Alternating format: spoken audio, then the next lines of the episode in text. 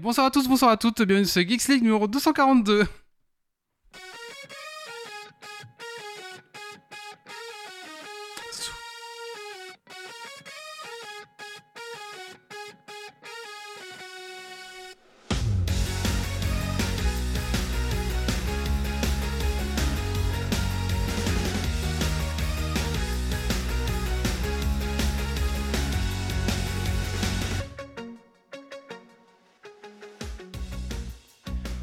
Bonsoir à tous et bonsoir à tous, bienvenue sur Geeks League numéro 242, enregistré ce vendredi euh, 10 juin 2022.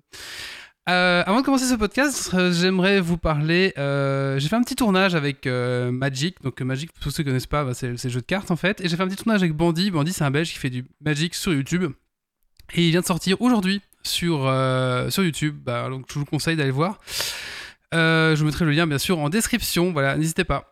Allez, ce soir, donc, euh, dans Geeks League, on va parler des news tech de la semaine. On va recevoir un invité ce soir et c'est Jérémy de la chaîne YouTube Fourmis des Plaines. Alors, pour ceux qui ne connaissent pas, bah, ça parle de fourmis et je suis très très content de le recevoir ce soir. Ensuite, on va parler de Artscape Shipbreaker. C'est un jeu, de, un jeu vidéo. On va parler de jeux de société, les jeux en vacances, conseils et astuces, donc ceux que vous emporter de votre valise. On va parler de bière ce soir, mais de bière légère ou sans alcool. Et bien sûr, le coup de cœur, coup de gueule et le super Dragon Quiz Point. Voilà. Écoutez, euh, installez-vous confortablement dans votre fauteuil de voiture, de train et montez le son.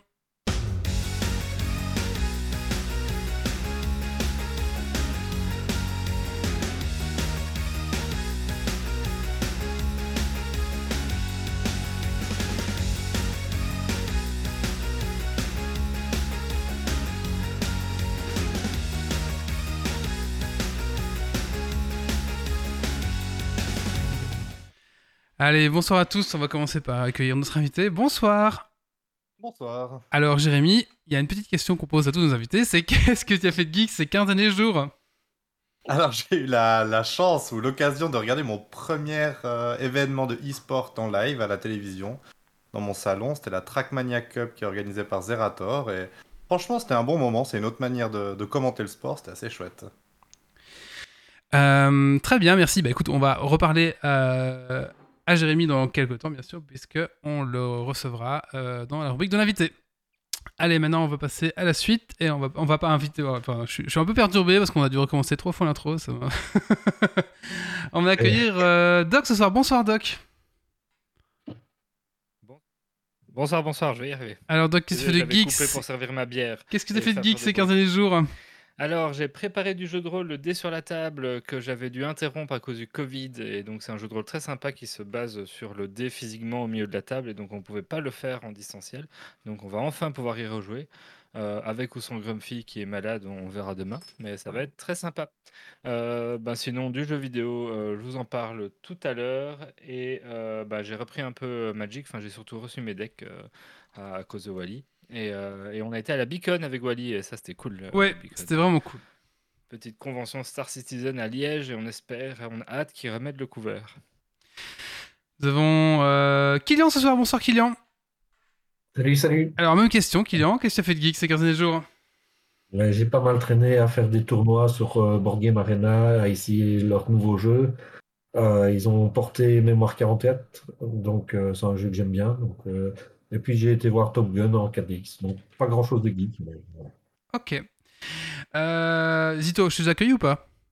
Euh, non, pas encore. Ah, nous avons Zito ce soir. Bonsoir Zito. Alors Zito, qu'est-ce que tu fait de geek?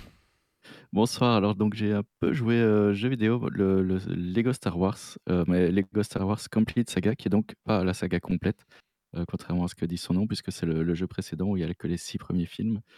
Euh, et sinon, j'ai- regardé des séries Stranger Things, Love, Death and Robots, Borgen, qui est très bien, Borgen, d'ailleurs, la reprise ici. Et puis, il y a pas mal de, de comics très sympas euh, sur euh, Humble Bundle, comme euh, I Hate Fairyland ou Beach Planet. Très, très chouette. Et pour finir, nous avons Yves. Bonsoir Yves. Bonsoir tout le monde. Alors Yves, même question. Qu'est-ce que tu fais de geek ces 15 derniers jours?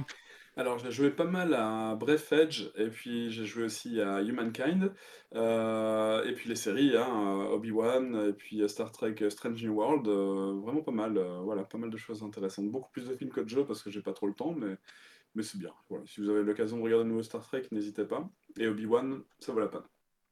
Ok, merci beaucoup Yves. Et pour ma part, euh, bah, bah, écoute, euh, bah, aussi la, la, la Beacon du coup, qui était vraiment, vraiment, vraiment cool. Euh, ensuite, euh, bah, quelques séries du coup euh, avec mon épouse, notamment bah, Stranger Things et The Boys. Et The Boys, j'avais oublié à quel point c'était vraiment euh, sanguinolent. Je sais pas si c'est la saison 3 qui est plus violente que les autres, mais en tout cas, j'avais oublié que c'était aussi trash. Donc voilà. Et de nouveau, encore du 9 âge, bien sûr. Et voilà, c'est à peu près tout. ouais. Vous n'avez pas encore vu, bah, je, vous conseille. hein. Franchement, c'est bien. J'ai- vu que des deux premiers pour l'instant. Allez, on va passer maintenant. euh, on va passer maintenant au news tech de la semaine. C'est parti!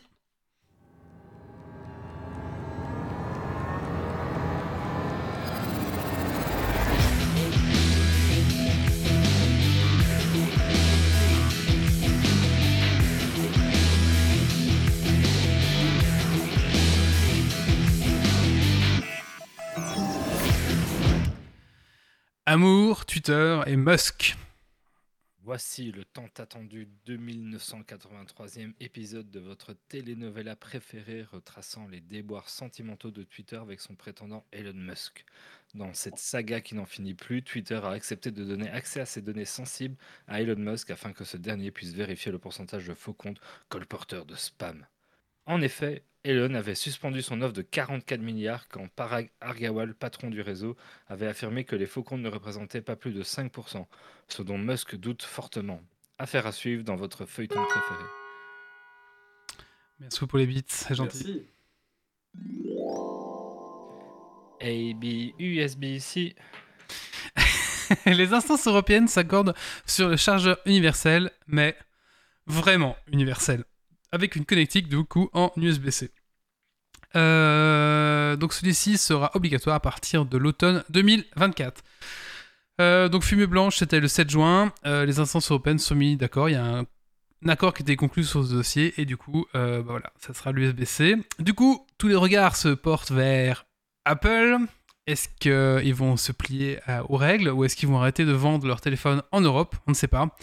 Euh, les rumeurs parlent en fait qu'en 2024, il n'y aura plus de connectique du tout sur les, les- les- les téléphones Apple. Donc ça, la recharge se fera uniquement par le sans fil. À voir un petit peu comment ils vont faire. Est-ce qu'ils vont faire comme ils ont fait avec la jack? Vous savez qu'ils sont dégagés et que ça fait un peu...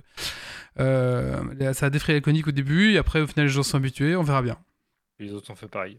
Les autres ont fait pareil après au final, donc euh, ouais, ouais, c'est vrai. Je sais pas, on verra. Mais en tout cas, c'est la rumeur. Zerator à Bercy. Oui, vous avez sûrement déjà entendu parler de Zerator, ce streamer élu du cœur de Méo qui a dernièrement explosé les dons pour la Z-Event au profit de Médecins du Monde. Et bien ce coup-ci, c'est son tournoi de Trackmania, le ZRT Trackmania Cup, qui a fait parler de lui, puisque l'événement a rempli Bercy, rassemblant pas moins de 15 000 spectateurs en live et plus de 200 000 viewers à la finale. C'est finalement le duo Gwen Afi qui remporte le tournoi, Zerador, qui rapporte ce dernier tournoi, Zerator ayant déclaré Je pense qu'on a atteint l'apogée, on ne fera pas mieux, il faut savoir s'arrêter et se renouveler. Félicitations au vainqueur et à Zerator qui démontre encore son talent pour rassembler du monde autour du jeu vidéo. Ouais, c'est assez impressionnant quand même. Les vidéos, euh, tout ce monde réuni au même endroit. euh, Ah ouais, un C'est dingue. e-sport comme ça dans Bercy. Ouais, c'est ça. WWDC 2022. Alors, bah, justement, on parlait d'Apple il n'y a pas longtemps. Euh, la grand-messe de Apple a été, euh, a été sonnée il y a quelques jours. Alors, en résumé, qu'est-ce qu'on va retenir de cette WWDC 2022 euh, iOS 16, qui va permettre notamment des widgets sur la page d'accueil, incroyable. Euh, nouveau MacBook Air et MacBook Pro M2. Alors, si jamais vous avez plein d'argent, achetez le Air parce qu'au final, il n'y a aucun intérêt à acheter le MacBook Pro. Ça coûtera plus cher, ça sera moins efficace. Donc, voilà. Euh, ensuite, euh, Apple Pay. Maintenant, il y aura une option qui va s'appeler Pay Later. Donc, avec votre Apple Pay, vous pourrez payer en 4 fois sans frais. Donc, à, je sais même pas sans frais, en tout cas en 4 fois. Euh, il y a aussi Apple Plan, apparemment en France et en Suisse notamment, ça va être amélioré. C'est vrai qu'il est un peu merdique pour l'instant. Qui utilise Apple Plan? Je sais pas. CarPlay, ils vont revoir apparemment l'affichage. Et euh, ils ont aussi fait des démos de, vous savez, maintenant sur les, les voitures, euh, les grandes, les voitures un peu de luxe, il y a tout le tableau de bord qui est un écran. Ils ont un peu fait des appels au pied en disant regardez ce que vous pouvez faire avec Apple maintenant. On, pouvait, on, peut utiliser Apple, on pourrait utiliser Apple, Pay- Apple euh, CarPlay sur tout l'écran, ce qui n'est bien sûr pas possible pour l'instant parce que c'est juste le petit écran GPS Je qui est, qui est que. Ces Oui. voitures qui ont qu'un écran pour afficher toutes les données de conduite, d'office à un moment donné ou à un autre, ça va planter et tu n'auras plus de données de conduite. C'est pas grave, tu diras mais monsieur l'agent, ça a bugué mon écran. Ouais, je pouvais pas savoir que j'étais à 200, regardez, il est figé.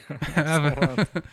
Et aussi tout, tout système, euh, tout le délire avec l'iPhone que j'ai pas trop compris. Moi, je, voilà.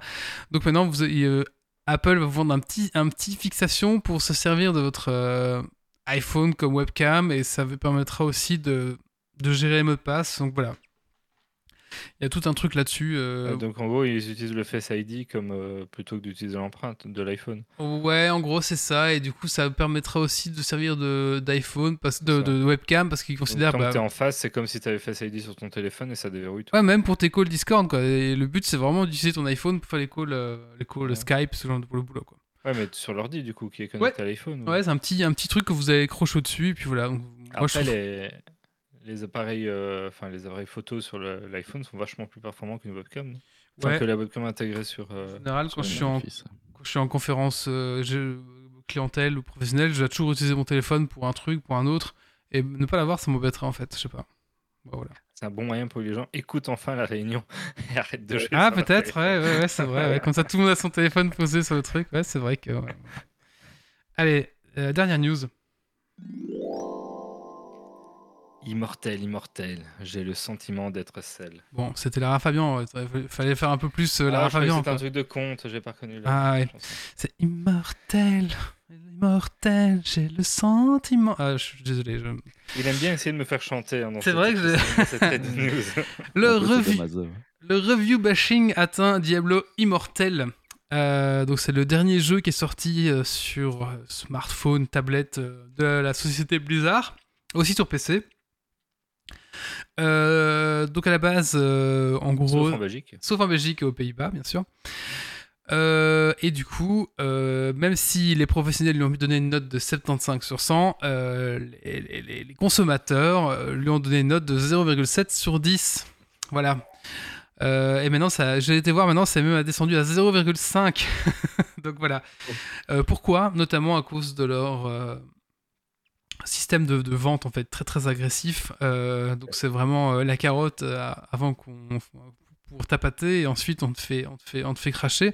Faut savoir que les, premières heures de jeu de Diablo Immortel sont apparemment, parce que je suis belge, j'ai pas pu tester, assez agréables, mais pour atteindre un certain niveau, il va, on va mettre des mécaniques un peu insidieuses en place pour vous faire dépenser de l'argent sans que voilà toutes les mécaniques un petit peu qu'on peut retrouver dans, dans tous les gachas ils sont présents mais apparemment encore un- de façon un peu un peu plus insidieuse donc voilà euh, j'ai pas testé donc je peux pas dire mais en tout cas euh, à cause de ça il s'est fait review bombing euh, en masse du coup voilà mais après pff, le problème je...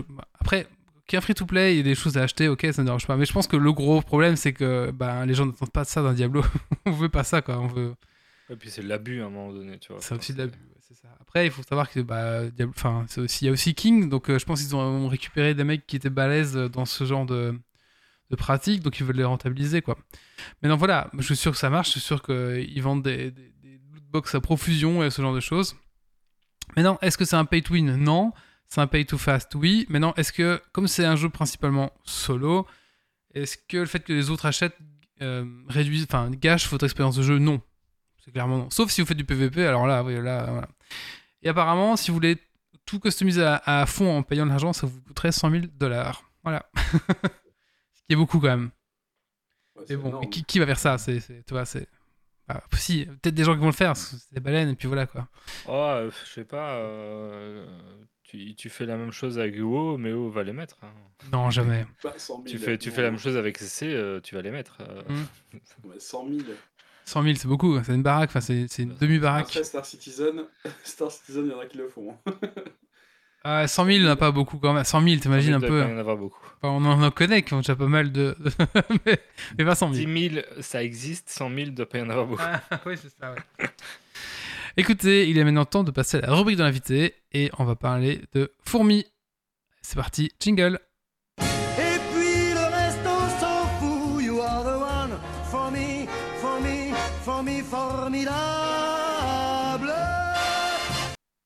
Voilà. T'as compris la. Je comprenais pas pourquoi t'avais mis ça, et puis j'ai tiqué sur le jeu de mots. Ah Très bien, bravo.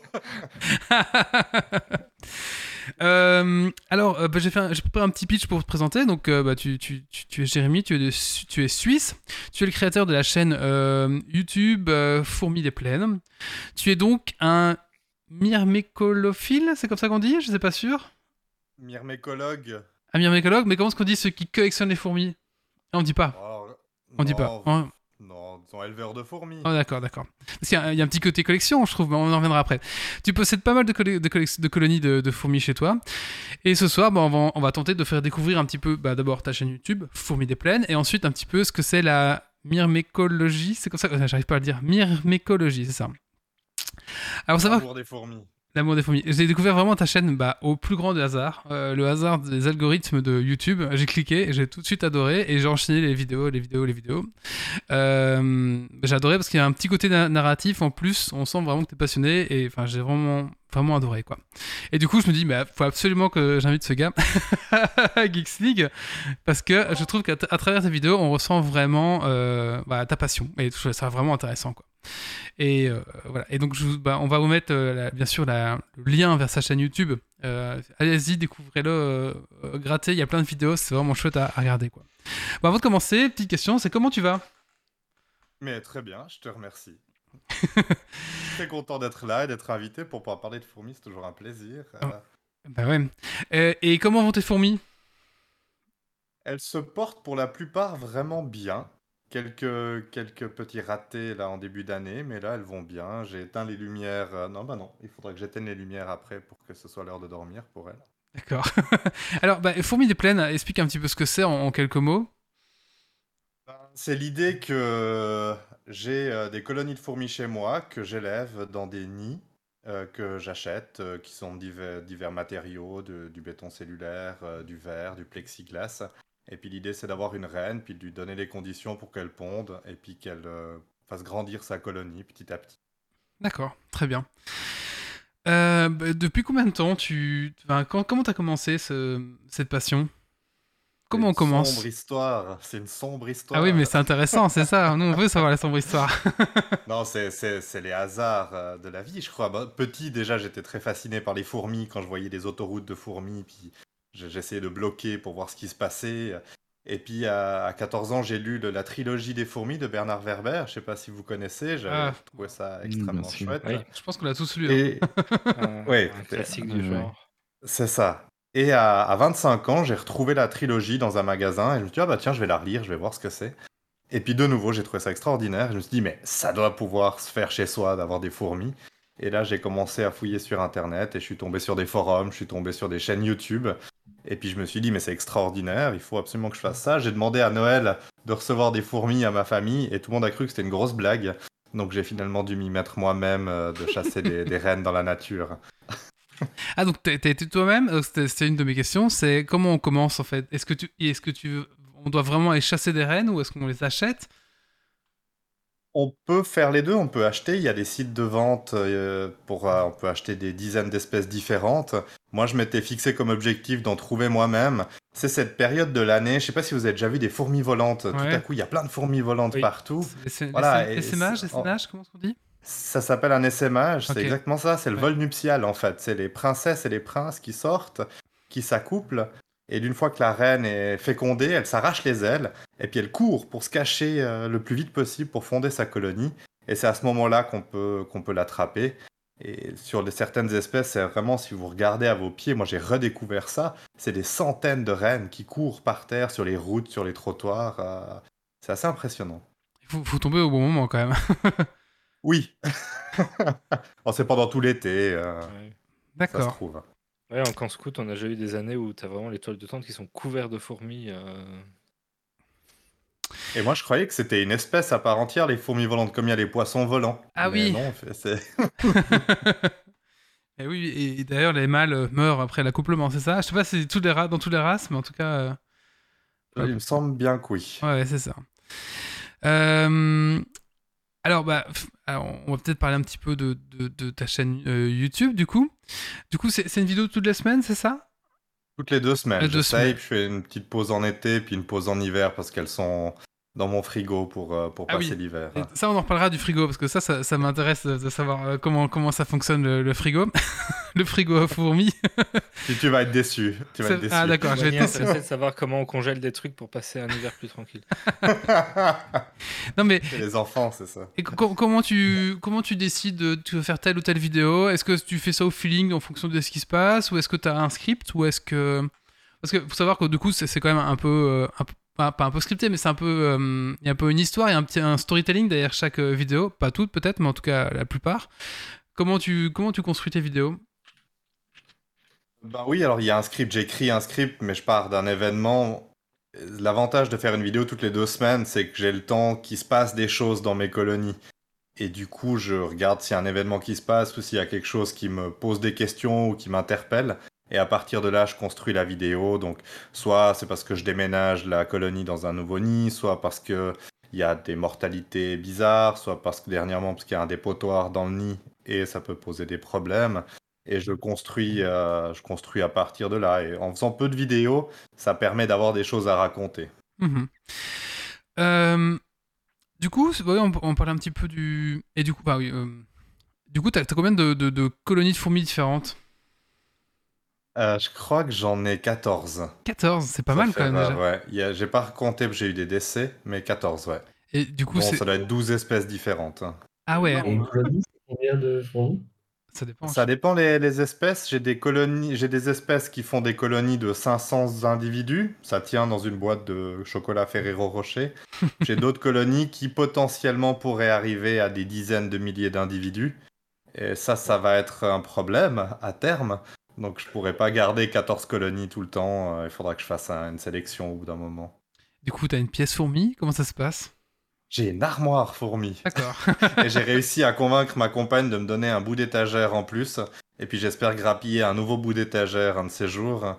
Et, et peut-être une fois un, un bout de pièce entière. Mais Je vois a- que tout le, monde, tout, tout, tout, tout le monde a le même problème pour ses passions. Quoi. Il faut négocier de la ça. place. C'est à l'usure, ça marche à l'usure. Oui, c'est ça. c'est ouais. des Lego, toi, c'est des fourmis. Oui, voilà. Oui, c'est ça, tes, tes passions, tu les retrouves pas dans le pot de choco euh, si tu oublies de fermer l'armoire, quoi. Mais du coup, 14 colonies, est-ce que ça demande beaucoup de temps de, de s'en occuper? Là, vu la taille des colonies, ça va encore. Ça me demande à peu près euh, une heure tous les deux jours. Et puis le week-end, ça me demande de, de trois heures à peu près pour faire le nettoyage des, des, des mondes extérieurs. Donc oui, ça demande quand même du temps. Après, c'est parce que je filme aussi beaucoup. Puis bon, les vidéos, ça, ça me prend un, un temps astronomique. Ouais. Mais ça va, ça se fait. Euh, bah, pff, oui, du coup, là, je, je rebondis un peu sur, sur ce que tu viens de dire. C'est du coup, quand, avec quoi tu filmes Parce que du coup, tu as quand même des, des, des belles macros. Euh, tu utilises quelque chose de spécial ou? Non, j'ai mon téléphone portable. D'accord. Et puis j'ai une lentille macro que j'accroche à mon téléphone portable. Et pour les tout gros plans, je me suis acheté un, un microscope à soudure. J'ai découvert ça sur, euh, sur AliExpress et puis ça marche très bien. Euh, pour, euh, pour les fourmis, alors je- j'ai peu de marge de manœuvre, mais avec mon bras de, de micro, je me suis arrangé pour euh, pouvoir fixer mon microscope dessus aussi, si jamais, pour pouvoir le déplacer au-dessus de la fourmilière. Ah bah écoute, je, je pensais que tu avais du matos, tu vois. ouais, euh, donc tout au smartphone, ça donne bien, franchement. Franchement, Ah ouais. il faut, il y a un éclairage, il faut, faut un bon éclairage. Après, j'ai des, des, des, bonnes lampes, mais Ouais, oui, ça- il n'y a pas besoin de gros matériel pour faire des, des vidéos. Et du coup, tu fais la voix off après, quoi, quand t'as monté, quoi, c'est ça? Exactement. Au D'accord. début, je la faisais un peu à l'arrache en même temps que le montage, et ça me demandait beaucoup trop de temps. Maintenant, je m'écris le script et puis je le lis euh, depuis, depuis le début de l'année. Je crois que je fais ça, D'accord. et je fais la voix off comme ça. D'accord. Euh, si je veux bah, commencer un, un, un élevage de fourmis, qu'est-ce qu'il me faut? Il te faut une reine, Ouais. absolument, et il te faut un tube à essai. On commence les, les- les fondations avec des tubes à essai où on remplit un peu d'eau, on tasse un bout de coton qui va aller toucher l'eau, et puis ça va permettre de, donner à la reine de s'hydrater, et puis ça va donner une certaine hygrométrie aussi dans le tube, une certaine humidité dans le tube. Et puis tu mets ta reine là-dedans, et la plupart des espèces, t'as pas besoin de nourrir la reine, tu la laisses comme ça pendant à peu près un mois, un mois et demi. Il y a les premières ouvrières qui vont arriver, et à partir de là, tu vas commencer à nourrir, tu vas connecter le tube à un monde extérieur, ce qu'on appelle une aire de chasse. Et puis tu vas commencer à nourrir à ce moment-là, comme ça les ouvrières vont pouvoir aller nourrir la reine, et qui va continuer comme ça la ponte. euh, euh, toute, toute sa vie, elle sert qu'à ça en fait, la reine, elle fait que pondre. Alors, on peut peut-être expliquer un peu, parce que euh, forcément, si on n'a pas vu la vidéo, expliquer ce que c'est une aire de chasse. Qu'est-ce que c'est concrètement, on va dire? Concrètement, c'est une- un contenant, un peu ce que tu veux. Tu vas connecter au nid qui va simuler le monde extérieur des fourmis. Alors c'est beaucoup plus petit, c'est chez moi un peu moins joli que la nature. Et puis l'idée, ça va être juste de mettre un petit tuyau pour que les fourmis elles puissent aller se balader, elles puissent aller explorer, puis elles puissent chasser, idéalement. Et alors il faut surtout pas oublier sur ce monde extérieur de mettre euh, un produit qu'on appelle un anti-évasion pour Ah, éviter que les fourmis ne quittent l'aire de chasse et aillent explorer ton appartement parce que on aime bien les fourmis, mais quand elles sont à un endroit précis, pas dans l'appart. Parce que la boîte n'est pas fermée, c'est ça? Parce qu'il faut que l'air puisse passer, c'est ça? Oui, alors moi je les ferme, et puis j'ai des... c'est grillagé, j'ai un couvert grillagé parce que j'ai j'ai vécu quelques évasions et, euh, et je veux pas en vivre d'autres, donc je, je ferme mes boîtes. Mais il y en a qui laissent ouvert, qui sont plutôt confiants dans leur anti-évasion. Et puis ça marche aussi. euh. Comment? Euh, comme pour l'anti-évasion? Oui. Euh, classiquement, c'est de l'huile de paraffine, qui est un laxatif qu'on trouve en pharmacie. Visiblement, ça marche très bien, ça, ça rend glissant les parois et les fourmis n'arrivent pas à, escalader. Mais il y en a qui utilisent euh, du talc pour bébé, ça marche aussi très bien. Euh, du fluon, Euh, ça je sais pas ce que c'est par contre, mais voilà, il y en a qui utilisent du fluon. Et voilà, il y a deux, je crois l'huile de l'huile d'olive, je crois que ça marche aussi pas mal. Donc si vous avez des fois des invasions de fourmis chez vous, ça peut être une manière d'essayer de les, de les repousser en fait. Parce qu'en fait, elles glissent avec leurs petites pattes, elles savent pas se mettre, c'est ça? Et du coup, elles C'est ça, glissent. et puis, euh, ok, d'accord. Exactement. D'accord. Euh, oui, c'est des genres de, de mini-aquarium, c'est ça Que tu connectes avec des tubes, c'est ça? Ouais, hein. Exactement, Ouais, c'est Pour, ça. pour un peu essayer les de- tailles. Ouais, ouais, pour un peu essayer que les gens puissent s'imaginer en écoutant le podcast. euh, ce que- du ce coup, que la reine va rester toujours dans son tube ou tu peux la déplacer par la suite? Euh, après, tu peux la déplacer dans un nid. Donc, euh, tu peux la laisser toute sa vie dans son tube, mais au bout d'un moment, il faut rajouter des tubes parce que la colonie grandit, et puis du coup, il faut de la place pour les nouvelles ouvrières. Donc, tu la déplaces, mais la reine, a priori, elle va se caler dans le tube ou après dans le nid, et puis elle bouge pas, elle reste au fin fond de son nid. À part certaines espèces euh, qui sont un peu plus, je sais pas, qui ont des, stratégies de, survie un peu particulières. J'ai une espèce où la reine, quand elle panique, elle sort du nid, puis elle va courir dans l'air de chasse, elle va courir dans le monde. Alors, Bon, voilà, c'est une stratégie que je trouve un peu, un peu, un peu, incompréhensible. Mais sinon, a priori, elle bouge pas. Et puis, elle, elle fait rien, la reine, à part pondre. hein. Répond, ouais. Euh, et du coup, la reine, bah, c'était où se procurer. Donc voilà, donc tout- vraiment, on va on peut aller choper dans la nature. Ou alors, il y a des sites, c'est ça? Je suppose qu'il y a des sites spécialisés qui vendent tout le matos euh, pour ça, pour les reines, les machins, les trucs. Exactement, et Ouais. vous en avez en Belgique, sauf erreur, des, des sites qui doivent être Beyonce. Sauf erreur, c'est le seul que je connaisse. Sinon, il y a beaucoup de sites en France, un site en Allemagne qui est très connu, des, des sites en Australie, aux États-Unis. En fait, il y en a, il y en a quand même une sacrée flopée. euh. Donc, mais ce qui est cool, c'est qu'on peut trouver le matériel qu'on- qu'on- qui nous convient le mieux. Et Tu- ça, c'est plutôt chouette. Et tu conseilles quelle race pour, ce commen- pour commencer? Est-ce qu'il y a des, Alors, ra- est-ce qu'il y a des vous races voulez- plus vous voulez les- faciles? Vous voulez les noms techniques ou les... Bah oui, est-ce qu'il y a une race vraiment, est-ce qu'il y a des races un peu plus euh, qui demandent plus de travail ou plus d'expertise, ou alors est-ce qu'elles sont toutes faciles, ou est-ce que je sais pas. Non, il y a vraiment des, niveaux de difficulté. Il y a des espèces qui supportent très bien les erreurs qu'on peut faire en tant que débutant, mais qui supportent bien les vibrations, qui supportent bien d'être dérangées, qui supportent bien la lumière, qui supportent bien qu'on les nourrisse pas très bien. Et il y a d'autres espèces, au moindre truc qui part en steak, la reine, elle, euh, elle, euh, elle, elle nous quitte abruptement. Et classiquement, pour commencer, ben, en Belgique, il y a des espèces, c'est les fourmis noires des jardins, qu'on appelle les lasius, euh, les lasius niger. Et il y a les fourmis des jardins bicolores, des toutes petites fourmis noires et rouges qui sont les Lasius emarginatus, qui sont très bien pour, euh, pour commencer. Et sinon, il y a les, les Formica, euh, qui sont bien pour commencer. Vous avez peut-être en Belgique, je crois, vous avez ces, ces fourmis qui font des dômes en aiguille de pin. Oui. Vous avez ça dans les forêts. Oui. Ça, c'est des espèces, ça, c'est dur. Il faut pas prendre. En Suisse, c'est protégé. On n'a pas le droit d'y toucher. On n'a pas le droit de s'en approcher. Mais il y a une sous-espèce de Formica qui est toute noire, qui, elle, est plutôt simple. D'accord. Et est-ce que euh, les gens élèvent aussi des fourmis un peu exotiques? Je pense aux fourmis euh, qui viennent de, de- je sais pas, de, de régions un peu plus loin, un peu plus, ouais, un peu plus exotiques, ou est-ce que, ou est-ce que c'est interdit Oui. protégé Je sais pas. Des trucs un peu plus vénères qui vont te bouffer si tu. Ouais, si t'oublies de mettre l'anti, l'anti machin, ils viennent te bouffer. euh. Ouais, alors il y a, il y a des gens qui élèvent des fourmis extrêmement agressives et potentiellement dangereuses. Alors moi, je me suis interdit de toucher à ce genre de fourmis. Euh, mais il y a bah, des fourmis comme on appelle les fourmis balles de fusil. Peut-être vous en avez entendu Ah ouais, parler. ouais, qui, voilà. qui te mordent et que ça fait mal, c'est ça hein C'est ça, ça il se paraîtrait que ça a la même douleur que quand on se prend une balle d'un fusil. Euh, donc c'est c'est assez vénère. Il y a des, des jolis rituels euh, dans certaines tribus, je crois, d'Amazonie, où pour euh, passer de l'adolescence à l'âge adulte, ils se créent des petits gants en osier, puis ils mettent des fourmis balles de fusil dedans, et ils mettent les mains dedans, et ils doivent danser. Et puis le but, c'est de tenir le coup, et c'est le rituel pour devenir euh, adulte. Et un anthropologue avait été tenté le coup, il est parti aux urgences euh, directement. Ah. D'accord, oui. donc oui, il y a des espèces vraiment vénères et pff, pas convaincu que ce soit une bonne idée de les élever. Surtout, le risque, c'est si elles sont invasives, si elles peuvent s'adapter au nouveau pays, si elles s'évadent. Ah oui. Puis là, c'est la catastrophe. On a en Suisse, on a, on a une espèce euh, qui s'est installée, qui est pas du tout de chez nous. Et puis c'est une catastrophe écologique, ça, par contre. Ouais, c'est ça. Et oui. Pff, oui, puis tout- ah, comme il y a des gens qui élèvent des, des serpents ou des migales, des choses comme ça, quoi. Oui, c'est un peu Oui. la même, d'accord. C'est ça. Euh, oui, donc, donc tu conseilles pas de prendre des, des gens, de- de- des fourmis un peu exotiques, de prendre vraiment des fourmis de chez nous, quoi? Bah alors oui, dans l'idéal pour commencer. Après, des fourmis. Moi, j'ai quelques fourmis exotiques euh, qui viennent d'Asie, en l'occurrence. Mhm. Et il y a des fourmis, qui sont... mais elles sont juste magnifiques. C'est des couleurs. J'ai des fourmis jaunes, elles sont extraordinaires. J'ai des fourmis qui sont hyper poilues.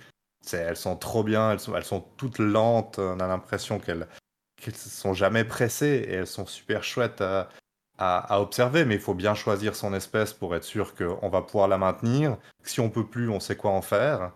Et puis qu'elle va pas s'évader surtout. hein. Qu'est-ce qui se passe si la reine elle meurt, justement? Si la reine elle meurt, c'est un peu le drame. Et là, c'est là qu'on pleure en général en tant qu'éleveur. C'est que ben il y aura plus de nouvelles pontes, donc plus de nouvelles naissances, et les ouvrières vont petit à petit euh, mourir les unes après les autres, et la colonie va s'éteindre. D'accord. Alors il y a des espèces où il y a une seule reine, puis il y a des espèces où il y a plusieurs reines. Donc quand il y a plusieurs reines, bah, s'il y en a une qui meurt, c'est un petit peu moins grave. D'accord. Et tu sais pas réintroduire une reine euh, dans une colonie, je suppose? Alors, il y en a qui euh, parlent de stratégie pour essayer de réintroduire une reine. Il faut retrouver la même espèce précisément. Puis après, il faudrait faire un certain nombre de manipulations pour lui enlever son odeur euh, de, de reconnaissance, pour ensuite la mettre dans la colonie en espérant que les, les ouvrières lui donnent leur odeur à elle pour l'accepter et l'adopter. Est-ce que ça marche? Je suis pas sûr. Oui, d'accord. Donc si toi ça t'arrive, ben tu, tu sais que ta colonie est condamnée et puis que un mois, deux mois, trois mois, un an, je sais pas, il y aura plus personne, quoi. Alors là, j'ai une, colo- là, une colonie. La reine est morte cet hiver. euh, je vais voir ce que je vais en faire. J'ai une colonie. La reine est morte il y a trois ans. Et j'ai toujours des ouvrières. Donc ça fait trois ans qu'elles sont vivantes, les ouvrières. Donc ça peut tenir longtemps. Ah ok, ça, j'ai appris- ça, ça vit longtemps du coup une fourmi, j'ai aucune idée. hein. Ça dépend, je crois, de la taille. Il y a des toutes petites espèces qui font 2-3 mm. Celles-là, elles vivent plutôt pas trop longtemps. Et puis, il y a des fourmis qui font 1, 2, 3, 4 cm. Et puis, celles-là, elles vivent plus longtemps. Après, en élevage, il n'y a pas de prédateurs, il n'y a Hmm. pas de stress, il n'y a, y a rien. Donc, euh, elles ont une espérance de vie maximale. hein. Ouais. Donc, oui, Et c'est 3 quoi ans, là. C'est quoi le plus grand danger pour une fourmi? La chaleur? le- Pour qu'elle meure? Euh, la reine? Ou Oui, la n'im- reine. Ou n'importe. Ouais, euh, oui, la, la trop de chaleur, ça, ça peut les, ça peut les tuer. Trop d'humidité, ça peut les tuer. Bon, les prédateurs, bien sûr, se faire écraser. Euh, des, des pesticides ou des produits toxiques dans l'alimentation, ça, ça peut être euh, un problème. Et c'est des championnes en général pour se noyer, je trouve. S'il y a un peu de liquide ou un peu une flaque d'eau, elles ont une capacité à aller se noyer qui est assez, assez remarquable et assez agaçante quand on fait de l'élevage, d'ailleurs. Quand on fait de l'élevage de fourmis, c'est à mi-chemin entre le Tamagotchi et les Sims. Ouais, c'est ça. ouais. C'est ça. Sans les petites voix rigolotes. Et du coup, tu parles de nourrir. Qu'est-ce que tu donnes à manger? Moi, je donne euh, du, des mélanges de d'eau, sucre et puis sirop d'agave, sirop d'érable, miel pour euh, le- les apports en sucre. Puis ensuite, pour les apports en protéines qui sont importants pour la reine, là, je donne des insectes euh, ou des vers de farine. Et en l'occurrence, j'ai interdiction stricte de faire des élevages nourriciers de blattes ou de, de vers chez moi. Donc je les achète en animalerie, euh, je les congèle et puis je les sors du congélateur. euh, Faut pas se tromper, quoi. non, non. Mais voilà, c'est la limite de, mon, de, de, de ma compagne pour les D'accord. D'accord. Au moins, avec les Lego, on doit pas négocier une place dans le congèle. Oui, c'est vrai. Je vais peut-être m'y mettre du coup. Ouais, ouais, ouais.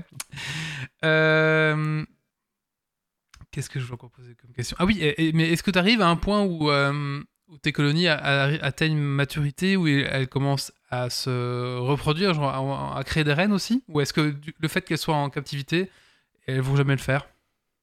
Ici, elles vont le faire. Moi, j'en suis pas encore arrivé à ce stade. Je crois que ça fait trop peu de temps que, que j'ai commencé. Mais oui, oui, quand la colonie est, stable, à une taille euh, standard, puis qu'il y a suffisamment de nourriture euh, qu'elles trouvent, elles vont commencer à produire des, mâles et puis des femelles.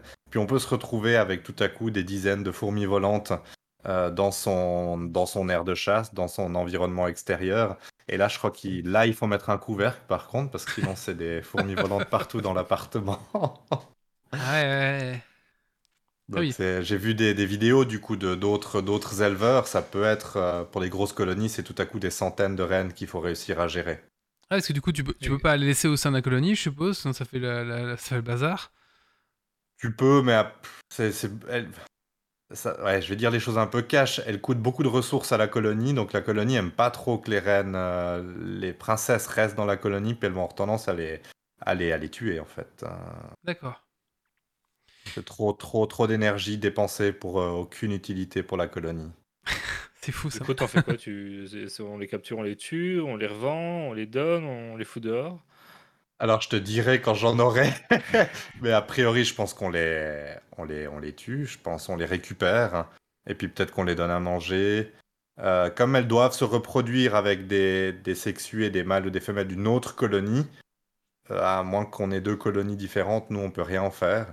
Après on peut les, donner à des éleveurs qui eux ont une autre colonie qui a aussi des sexués, et puis essayer de faire euh, un- une reproduction euh, interne. Mais euh, je sais pas, je me suis pas encore posé la question. Je veux dire, je crois que je repousse le moment où je vais devoir prendre une décision par rapport à ça. Ah oui, oui. Et du coup, est-ce que tu. Oui, du coup, après, oui, je sais qu'au début, les ouvrières, après, il y, a- il y a des guerrières, ce genre de choses, enfin des soldats, ce genre de choses, quoi. Est-ce que tu as déjà euh, eu ce genre de, de choses Je connais la réponse, mais.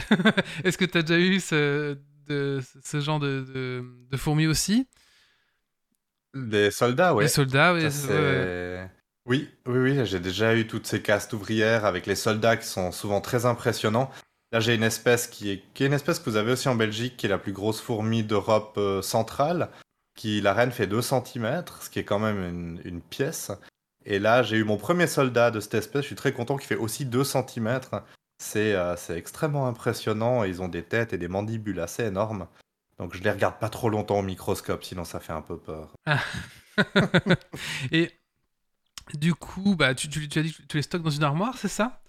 C'est ça. Et du coup, On- ils doivent être. euh, On dans... voit là-bas dans la oui, lumière. euh, Ah oui, et ils doivent être dans la, dans la, dans la nuit, comment ça se passe? Ou alors ils doivent- tu dois respecter, tu dois essayer de leur faire un, un cycle?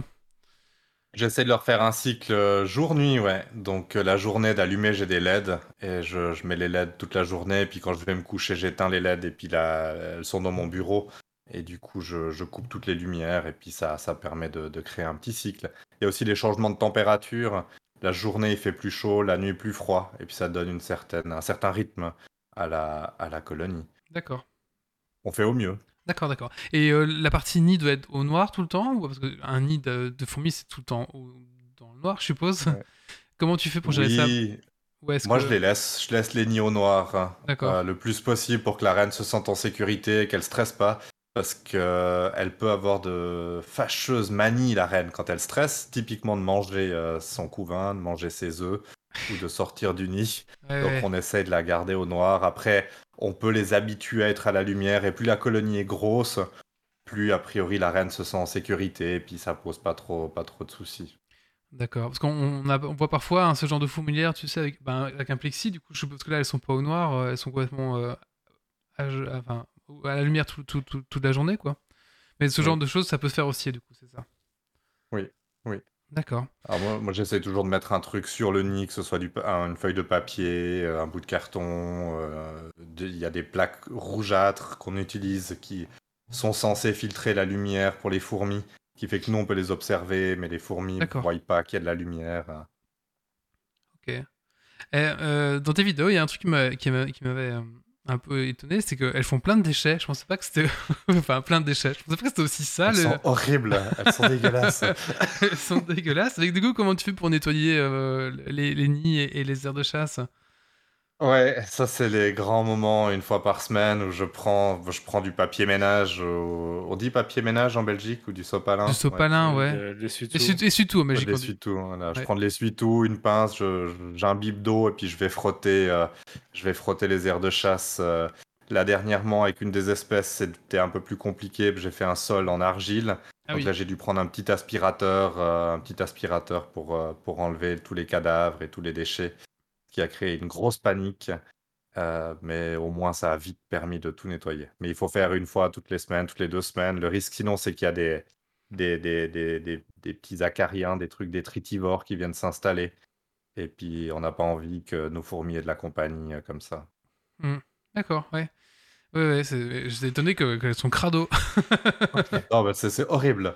Et puis, comme elles ont peu de place, vu qu'on leur, moi je leur donne des petites aires de chasse, eh ben, on voit tout de suite tous les déchets. Mais si tu regardes dans la nature, si tu trouves des nids, souvent à côté, tu vois qu'il y a des dépotoirs euh, qui peuvent être assez gigantesques. Et moi, j'ai redécouvert tout ça avec l'élevage, c'est que maintenant, je regarde dans la nature, je regarde à mes pieds, je regarde ce qui se passe. Et il y a Ah oui. vraiment tout un monde euh, un peu moins, euh, moins beau que ce qu'on a en mémoire d'enfant. Mais... Et du coup, tes projets futurs pour la chaîne, pour tes fourmis Euh, ben, j'aimerais bien essayer de d'amener au moins trois colonies à leur plein potentiel. Et je pense pas que j'aurai plus de place que pour trois colonies. Donc ce serait, il y a une, ou alors là je suis en train de chercher des, des espèces qui font des petites colonies pour que ça prenne pas trop de place. Mais j'aimerais bien avoir une vraie colonie mature avec plusieurs dizaines de milliers d'individus. Idéalement leur faire un beau monde extérieur avec des plantes, avec euh, de la terre, enfin que ce soit un truc esthétique. J'aimerais bien que ce soit beau. J'aimerais bien l'avoir dans le salon. Mais là, il faut que j'y aille encore, que j'use encore un petit peu ma compagne. Mais d'avoir un beau terrarium dans le salon, ce serait absolument incroyable. Ça rejoint un peu le modélisme au final. ouais, c'est marrant. Alors, j'en fais pas, mais oui, ça, ça- c'est ce que j'en imagine, Un- ouais. Un aquarium où tu mets tes petites plantes, tes décors. tes- Oui, au final, Ouais. ça revient un peu, un peu à ça, ouais. ouais. Euh, je sais pas si vous avez des questions, euh, euh, les, les chroniqueurs. Ou les gens de la chatroom, peut-être, je sais pas. Oh, non. Allez, c'est un peu bouche bée. Quand, tu parles un- d'un- d'une colonie au plein potentiel, c'est juste le fait qu'elle soit nombreuse ou c'est le fait que tu arrives aux, aux- aux éléments sexués ou qu'est-ce qui te dit qu'elle est à son plein potentiel?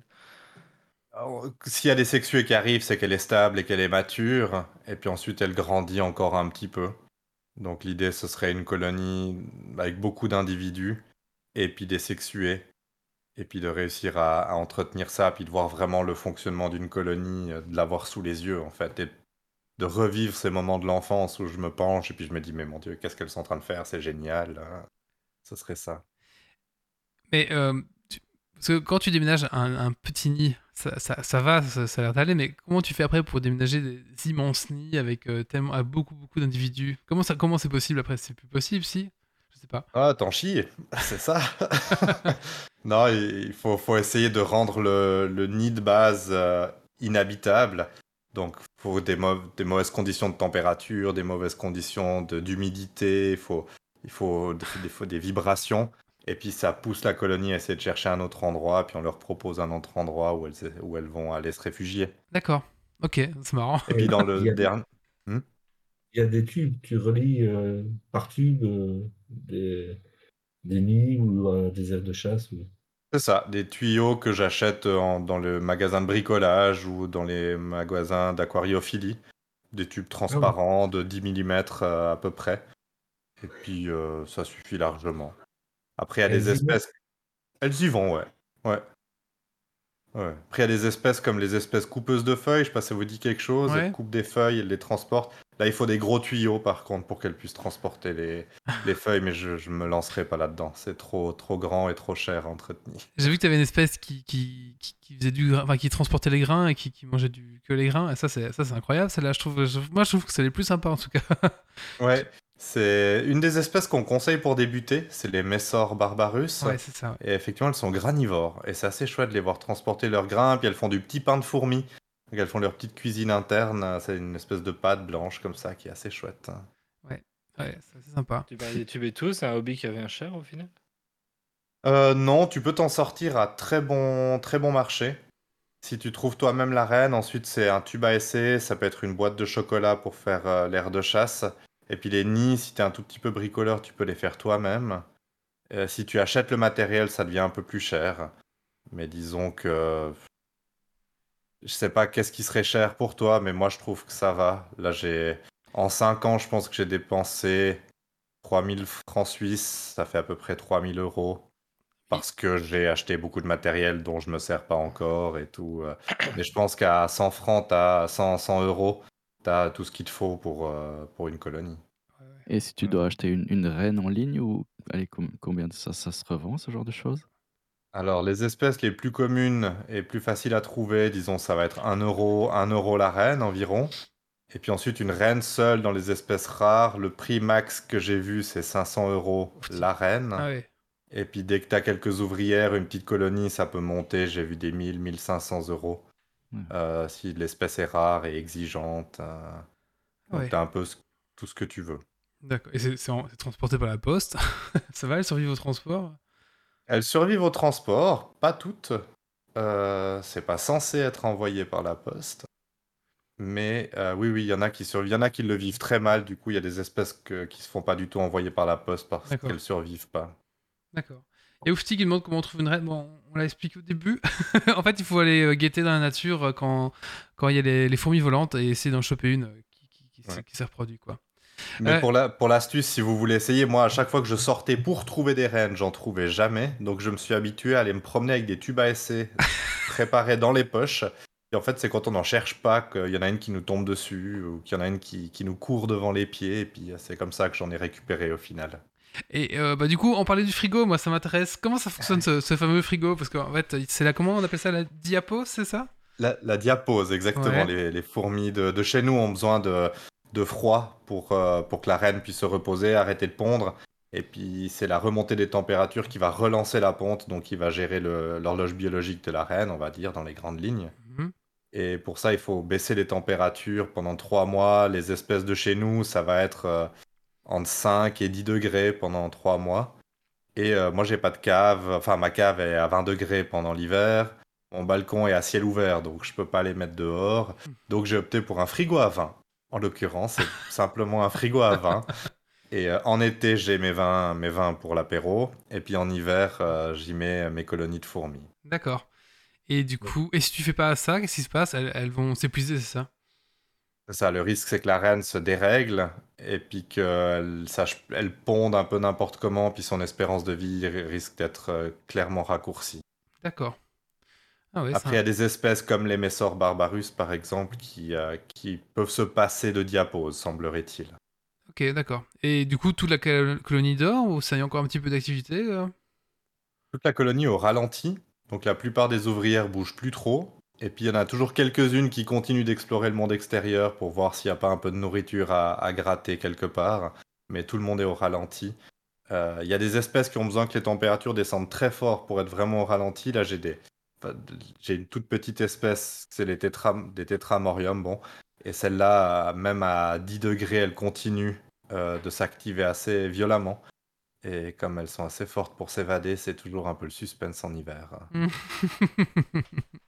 Du coup, en hiver, tu, quand elles sont en ralenti, tu dois quand même les nourrir à un certain point ou elles sont complètement en mode hibernage et tu t'en occupes plus pendant trois mois? Moi, je les nourris une fois par mois à peu près. Mais je leur donne plus du tout de protéines, je leur donne plus que du sucre avec de l'eau. Et puis ça, une fois par mois, je leur mets un peu de nourriture pour, elles- pour que celles qui en aient besoin euh, en prennent quand même. Et tu continues tes cycles euh, au niveau de la lumière ou du coup, là, tu t'en fous, elles sont dans le frigo, euh, c'est noir quoi? Là, c'est noir, c'est tout. Je peux pas faire mieux. Donc, il faut qu'elles vivent avec, euh, qu'elles fassent avec ça. Non, je, je regarde une fois par semaine comment elles vont. Donc là, il y a un peu de lumière, mais c'est pas un bon cycle. Et les projets futurs pour ta chaîne, du coup?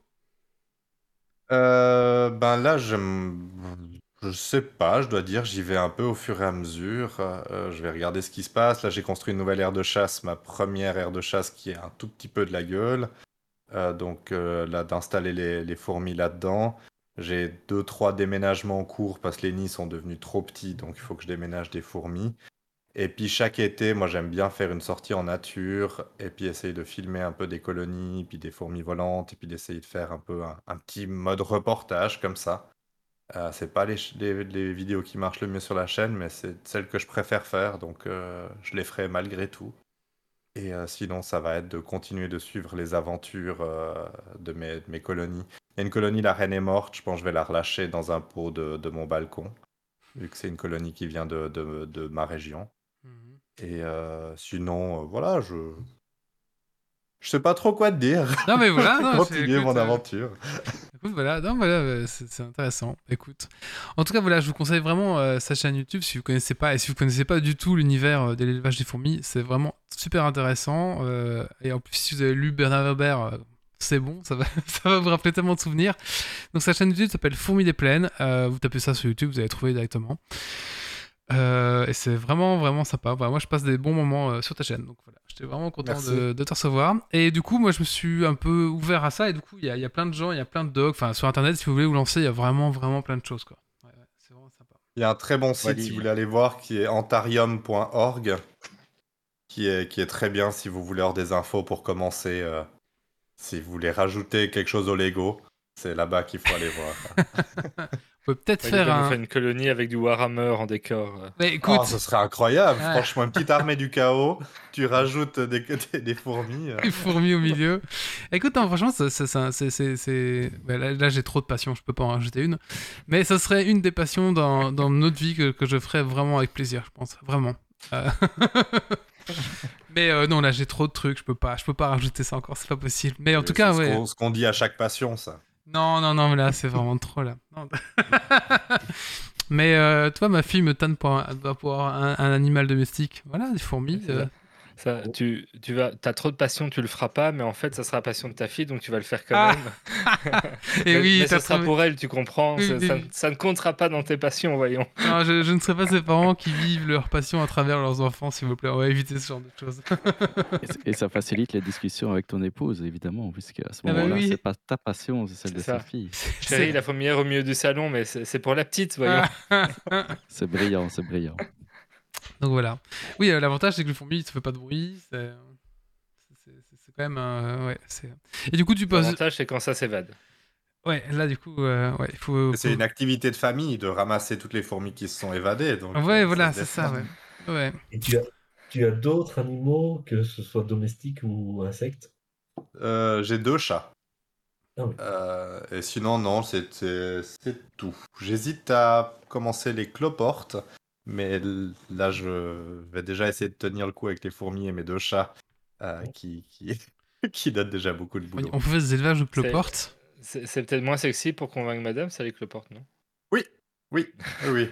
Alors, je lui montre de temps en temps des photos sur Instagram de, de jolies cloportes, et j'ai eu le droit à un Ah, c'est pas si pire. Ah. Donc, je commence comme ça.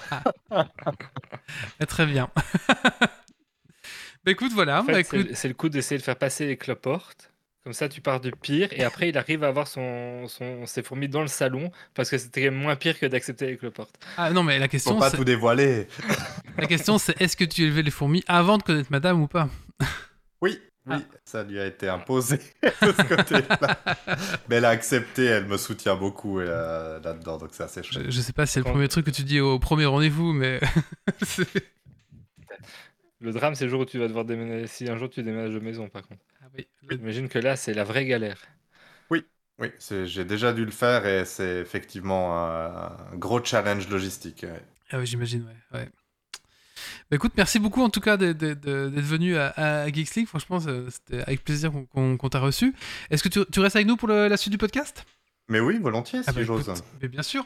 Et n'hésite pas à participer. euh, fais, fais- fais comme chez toi, d'accord? Ouais, c'est ça. Super. Allez, on va faire euh, un, un petit coup de cœur, un petit coup de gueule avant, euh, entre deux. Je vois qu'Yves, il s'endort. Alors, on va faire un petit coup de cœur, un petit coup de gueule, Yves? Un coup de cœur. Un coup de cœur, c'est parti.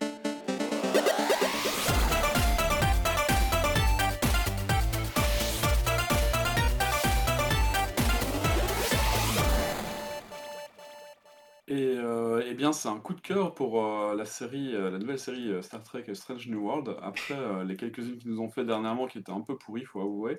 Euh, quoique Picard, ça l'est encore. Strange New World, c'est un bon petit ballon d'oxygène. C'est sympa à voir. C'est ça, ça, hum, ça a un peu ce caractère ancien des Star Trek. On retrouve tout ce qui est recherche de nouveaux mondes, ainsi de suite. C'est aventure.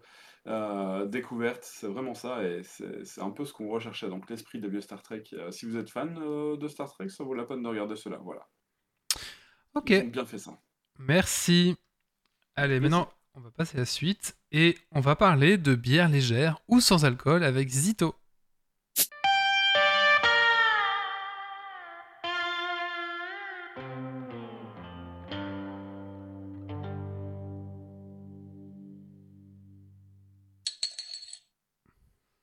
Alors, l'été arrive et qui dit été dit soleil, qui dit soleil dit barbecue et qui dit barbecue dit... Allez les gars. Bière.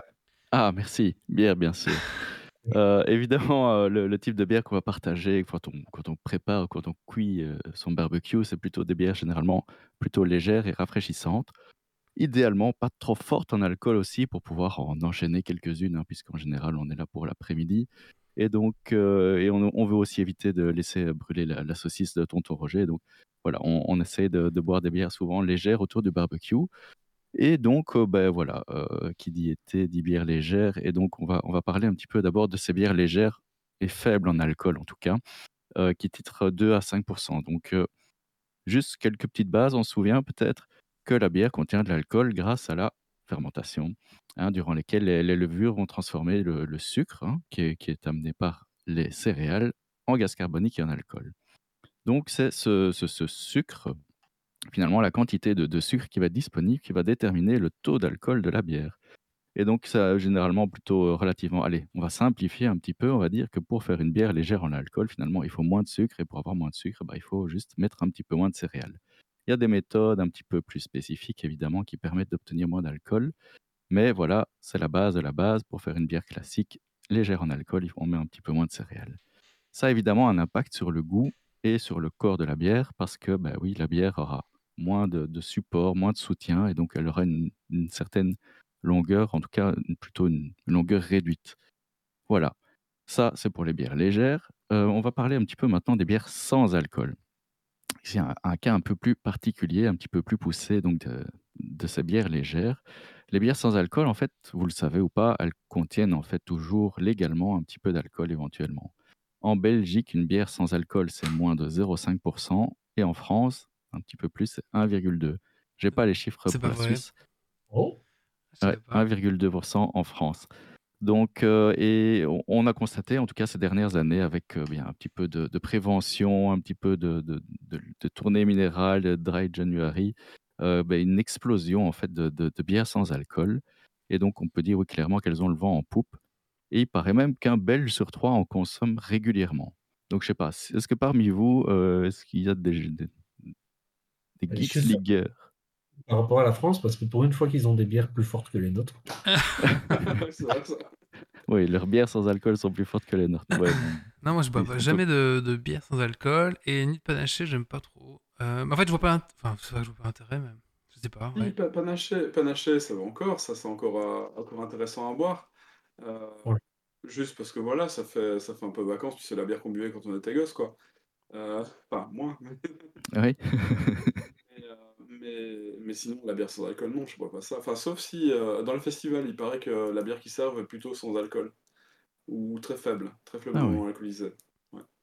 Bah, voilà. Sinon, je- Moi, Non. j'essaie de temps en temps, j'avais essayé la DSP sans alcool là, Mhm. euh, pour, euh, pour pouvoir boire autre chose qu'un soft coca ou quoi, euh, sans forcément aller vers de l'alcool. Mais je trouve que la plupart du temps, tu finis quand même avec un truc qui, qui soit de goûter un peu plus le sucre ou quoi, et qui. Enfin, je sais pas, j'ai pas le, j'ai pas le plaisir du, du rafraîchissement qu'on a parfois à travers une bière, et qui, qui change très fort par rapport à un soft. On se rapproche plus du soft et du coup, euh, ça, perd, enfin, ça perd un peu l'intérêt euh, plutôt qu'un soft classique. quoi. Enfin, donc, effectivement, il y a, y a différents. Enfin, il y a une question de goût, hein, clairement, et, on, verra peut-être après s'il y a un intérêt spécifique à, produire de la bière sans alcool.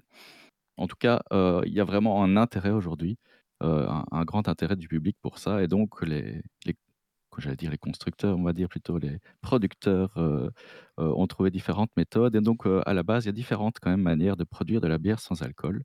Vous avez vu Euh, comme bah, ils refusent de les appeler brasseurs. oui, producteur. Euh, on, on peut, on peut limiter, bah, d'une part, simplement la, la production d'alcool. Ça, c'est le chemin un petit peu classique comme, une, pour, comme une, pour une bière légère. Ou l'autre option, c'est carrément de désalcooliser, de retirer l'alcool qu'on aurait dans une bière qui a été brassée de manière plus classique. Donc, dans le, dans le premier cas, eh bien, on peut réduire évidemment l'usage de grains, mais pour arriver en dessous de 0,5%, on doit vraiment plus avoir grand-chose. Donc, il y a quand même d'autres manières de, faire. Donc, on peut carrément simplement stopper la fermentation assez rapidement ou utiliser des levures un petit peu plus fainéantes qui travaillent beaucoup moins bien qui ne transforment qu'une toute petite partie du sucre. Euh, et ça permet donc euh, de- produire peu d'alcool. Du coup, il te reste L'autre, plein de sucre. mais il reste plein de sucres, évidemment, euh, de sucres qui ne sont, pas, euh, qui sont pas transformés. Et c'est comme ça qu'on a des, des bières sans alcool très sucrées, comme, je sais pas, la tourtelle ou des choses comme ça. Euh, c'est c'est pas toujours génial, mais il n'y a pas d'alcool, entre guillemets. En tout cas, il y en a peu. L'autre approche est beaucoup plus lourde, même beaucoup plus industrielle, euh, et alors du coup beaucoup plus coûteux aussi, c'est vraiment de désalcooliser. Et donc on brasse la bière tout à fait norm- normalement, et puis on extrait l'alcool. Alors un des procédés, c'est de faire chauffer la bière pour laisser euh, l'alcool s'évaporer, ce qui évidemment n'est pas génial en termes de goût, parce qu'il y a pas mal de choses qui vont évidemment partir avec l'alcool. Donc pour ça, c'est possible de faire cette opération sous vide. Donc c'est là qu'on commence avec du matériel un petit peu plus complexe. Euh, en, en- en mettant la bière sous vide, on abaisse le, le point d'ébullition et donc on peut finalement euh, moins chauffer et donc perdre moins de goût. Et la du coup, tu dois la dernière... regasifier. Tu perds le gaz aussi. Ah oui, euh, évidemment, toutes ces, toutes ces bières, de toute façon, tu les fermentes pas euh, en bouteille, hein, puisque la simple fermentation en bouteille, c'est déjà généralement 0,5% en plus d'alcool. Donc, euh, toutes ces bières sont généralement euh, poussées au CO2. euh, on pousse le, le gaz carbonique directement dans la bouteille ou la canette. hein. Et donc, la toute dernière option, c'est donc d'utiliser un- l'osmose inverse, euh, qui est vraiment d'utiliser des filtres très très fins, très très spécifiques, très très chers aussi, pour euh, ben, capturer ces, ces, ces- ces particules, ces, enfin, ces molécules d'alcool. Et on peut arriver avec euh, ces, ces procédés à vraiment titrer 0%. Donc là, on Ouais. arrive. Quand Ouais. on voit des, il y a des, il y a pas mal de bouteilles de bière qui affichent le 0.0. Ouais. Ouais, euh, pourcent. Et, Et ça, c'est ce procédé-là, non? et ce sont souvent des très gros producteurs. Des gros Oui, noms, c'est pas des et petits brasseurs amateurs, hein, effectivement. Donc oui, là, c'est vraiment des gens qui ont du coup du du gros matériel et qui peuvent se permettre d'arriver à du 0 Bah, ouais. ça a évidemment un un avantage quand même, c'est que, heu, avec ce ce procédé, tu gardes beaucoup le goût. Donc tu as quand même quelque part une vraie bière qui a été brassée au départ. Enfin, on peut discuter, s savoir si une Heineken est une vraie bière, mais on a à la base une, une vraie bière et puis on on lui retire simplement la partie, heu, qu'on veut enlever. Donc en termes de goût, c'est positif évidemment et bah, par exemple, c'est intéressant aussi en France. Chez nous, on n'a pas ce problème, mais en France, on ne peut pas faire de publicité pour la bière, mais une bière sans alcool, du coup, on peut. Donc c'est comme ça qu'on voit des des grosses campagnes de publicité avec le le nom des des marques en en très grand et en en tout petit en dessous écrit 0 heu et et et si on regarde en fait les les canettes et les bouteilles de ces bières, heu, 0, elles sont à peu près identiques à celles de leurs grandes sœurs, qui sont alcoolisées et c'est pas anodin évidemment. Donc voilà, vous avez bien compris que je suis pas spécialement un adepte de bière sans alcool, hein. Heu, certains vont en apprécier le goût et bon, les conducteurs désignés, les les Bob ou les Sam, vous auront peut-être l'impression d'être un peu plus, dans la fête en en buvant une bière sans alcool. J'allais dire, toi tu Moi, t'en je fous, ça fait préfère, 3 heu ans que t'as perdu ton permis. euh. ouais, ouais, moi j'ai j'ai plus ce problème, je roule à vélo. Mais bon voilà, moi perso, heu, je suis à ce moment-là parti, plus, boire un tonic ou une eau pétillante ou du Jimber, je ne sais pas, autre chose qui n'aurait pas vraiment d'alcool. Heu, maintenant, il y a certaines études qui disent que dans le traitement de cas d'alcooliques qui consommaient beaucoup de bière, le fait d'avoir une sorte de forme de substitut, heu, dont le goût, heu, rappelle vaguement ça, est positif et heu, les autres études qui disent: «Oh non, non, surtout pas». Donc au final, voilà. Moi, je suis pas spécialement pour. Par contre, voilà, les bières légères et ça, c'était quand même, l'intérêt du jour, les bières légères à 2 à 3 ou ou un tout petit peu plus, les sessions souvent comme on les appelle. Là, je trouve qu'il y a un vrai intérêt, surtout en été et je voulais parler aujourd'hui alors de ma petite dégustation du jour qui était la One One, une bière, de Bruxelles de chez MS MS Bière. Donc, heu, MS, c'est les initiales de Manu et Sarah. C'est un couple, heu, d'artisans brasseurs qui habitent à à Watermal et ils aiment la bière et leur, heu, objectif à eux, c'est de proposer une gamme de bières légères, donc au faible taux d'alcool et la One One, donc c'est leur, toute première bière, c'est une Smash, single malt et single hop. Donc c'est vraiment une bière, relativement simple dans le sens où il n'y a qu'un seul malt et un seul houblon utilisé et le houblon, c'est l'Idaho 7. Idaho 7 qui apporte, une certaine saveur, fruitée, de pêche, d'agrumes et un petit quelque chose de de résineux, une certaine amertume derrière. Alors c'est évidemment une bière qui est très, très fine. De nouveau, en termes de de corps, on va pas avoir grand chose, mais le houblonnage va permettre d'a d'apporter un petit une petite fraîcheur supplémentaire et franchement, à côté du barbecue, c'est juste parfait. Voilà. Merci. Du coup, Oui, j'étais en train de regarder, mais oui. Moi, je trouve qu'on devrait l'interdire de faire ce genre de chronique quand on n'est pas vraiment autour de la table pour boire les bières dont il parle. Oui, Tant oui, pour boire oui. de la zéro, euh, vaut mieux qu'il la fasse comme ça à distance. Hein. non, mais on serait contenté des bières légères. Alors pour les fans, oui. pour les fans d'Orval et de bière légère, sachez qu'il existe une bière légère que les moines font que pour eux, euh, qui s'appelle l'Orvalette. Euh, et du coup, pour, la, en- pour pouvoir en boire, il faudra que vous faire un- une retraite euh, dans l'abbaye. c'est le seul moyen. genre, c'est pas la chimée dorée euh, chez les Hachimés ou quelque chose comme ça? Heu, oui, la dorée, c'est la légère, mais il y a aussi l'Orval vert, hein, que tu peux que tu peux boire, heu, à côté de l'abbaye, Oui. donc qui est le l'Orval, un petit peu plus léger, avec un houblonnage différent, mais il y a effectivement une bière de table, que tu bois vraiment uniquement, en retraite, hein. C'est ça. Parce que comme ils boivent que ça de la journée, il faut calmer le jeu. Et euh, Oui, après, heu, non, mais du coup, moi j'avais fait la retraite euh, en 6ème primaire. Donc, je sais pas si vous avez les mêmes années que nous en Suisse, 6ème primaire, euh, 12 ans, 13 ans. Euh, oui. Oui. Et euh, on buvait ça, c'était la fête. C'est comme on a été encore un peu les générations qui ont pu connaître de la pied de bœuf et des machins comme ça Ouais, à à la table, cantine ouais. de l'école. euh, ça, ne se, ça ne se voit plus trop. bah, chez mes on on a servi de la bière de table même, oui, jusque dans les années, 70 ou 80, je pense, en Belgique, heu, dans les écoles, hein. Ben, euh, quand Même j'avais plus tard. quand j'avais 10 Plus ans, tard, ouais. quand j'avais 10 ans, j'ai eu une pneumonie, je me suis retrouvé à l'hôpital et on me servait de la bière de table. à Mais non. l'hôpital, je te jure. en fait, on m'amène la fiche, tu sais, pour ce que je veux manger. Et puis il y avait euh, de l'eau ou de la bière de table. Moi, je coche bière de table, tu sais, moi. je- et pendant une semaine, bière de table à tous les repas. Eh ben. Ah, C'était incroyable ça. Mais maintenant, je trouve que c'est fini, hein, la bière de table à, l'hôpital. hein. Enfin, je- j'espère. C'est fini un peu partout. hein. Ouais, je pense. Ouais, ouais, non, pour te dire un petit peu, euh, c'était il y a pas si longtemps que ça, quoi. Ah, quand même un peu. Bon, c'était il y a. Ah, il y a 22 ans maintenant. Ouais, on ne rajeunit pas. Non, non, non, c'est 26 toujours un ans, pied de 26 bœuf, ans, c'était il y a 26 ans, 26 ans. Je suis Ah la pied la pied de bœuf, j'en ai encore acheté il y a pas si longtemps, juste pour me rappeler de du goût. de ce truc. Ben voilà, Quoi, ça a toujours le même goût. 0,5 ou ça fait plus quand même? Heu, pied de bœuf, à mon avis, ça doit pas être beaucoup plus que 0,5, oui, hein, ça doit être vraiment considéré comme sans alcool. Faut que je vérifie, mais je pense bien, hein. Alors, la pied de bœuf. Euh...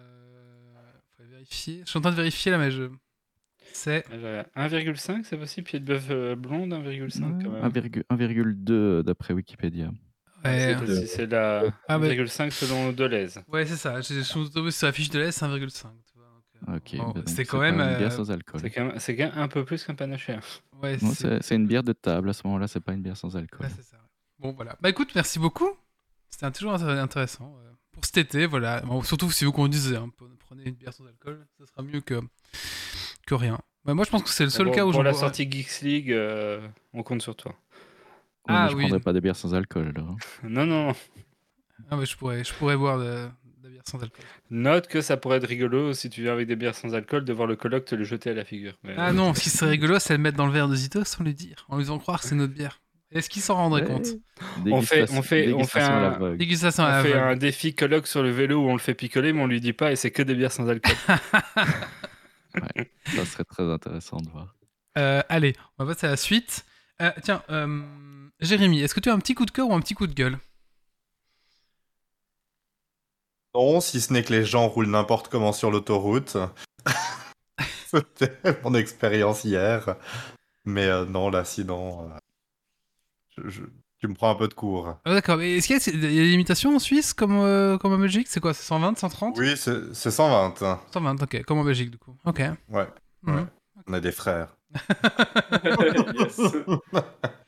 Mais Ouais. si, si tu veux, tu peux penser euh, à ton coup de cœur ou ton coup de gueule pour dans les Oui. quelques minutes qui suivent, hein, et on refait. Hein. Réfléchis-y, Ok, réfléchis-y, je- et du coup, euh, je vais passer euh, bah, à Doc qui va faire le sien du coup.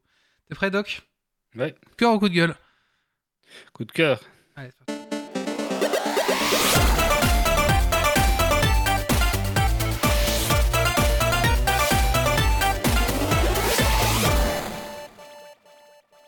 Bah, moi, je vais pas faire original et je vais compter sur Wally pour me rejoindre, mais ça sera, on a un peu parlé, mais ça sera un gros coup de cœur pour la Beacon, puisque euh, j'y allais de manière très intéressée et très content d'y aller avec les copains euh, pour voir un peu cette convention, mais aussi en me disant, pour avoir quelques grosses conventions de comics et autres euh, un peu du même genre, en, me disant que la bah, c'était la première édition, c'était pas une très très grande salle, euh, il n'y allait pas avoir énormément de stands sur le plan.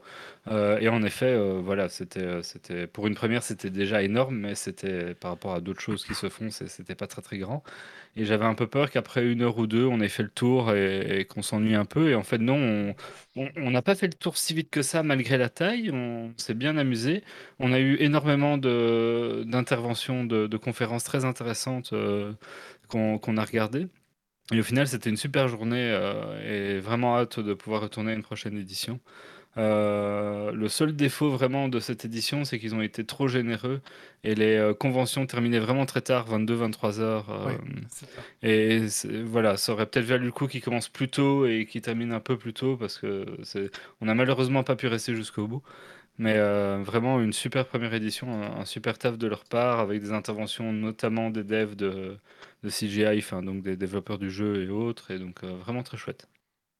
Ouais, c'était sympa. Et il y avait du monde, mais on se sentait pas oppressé. C'était encore à, à taille humaine, on va dire. C'est ça qui était bien. Oui, c'est ça. Et on a bien mangé Bon, aussi. après, Dis-le, faut le dire qu'on on a a- bien mangé.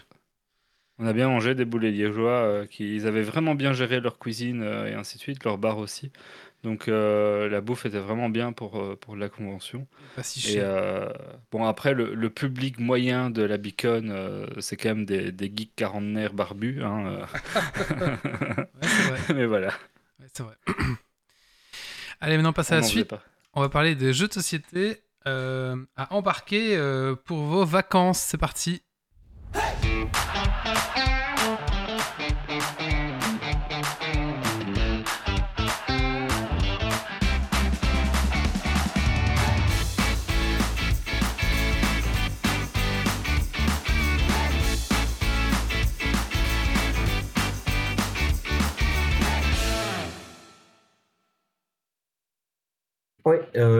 dernière fois, j'avais, enfin, il y a lors d'une chronique, une de mes chroniques, euh, j'avais parlé lors de la période de Noël de comment jouer en repas de famille, etc.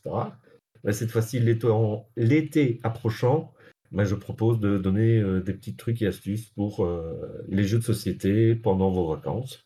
Parce que pendant les vacances, c'est toujours agréable lors de l'apéro, que ce soit en gîte, en camping ou à l'hôtel, toujours agréable de euh, sortir un petit jeu, de profiter de l'apéritif et pour jouer euh, en bonne compagnie.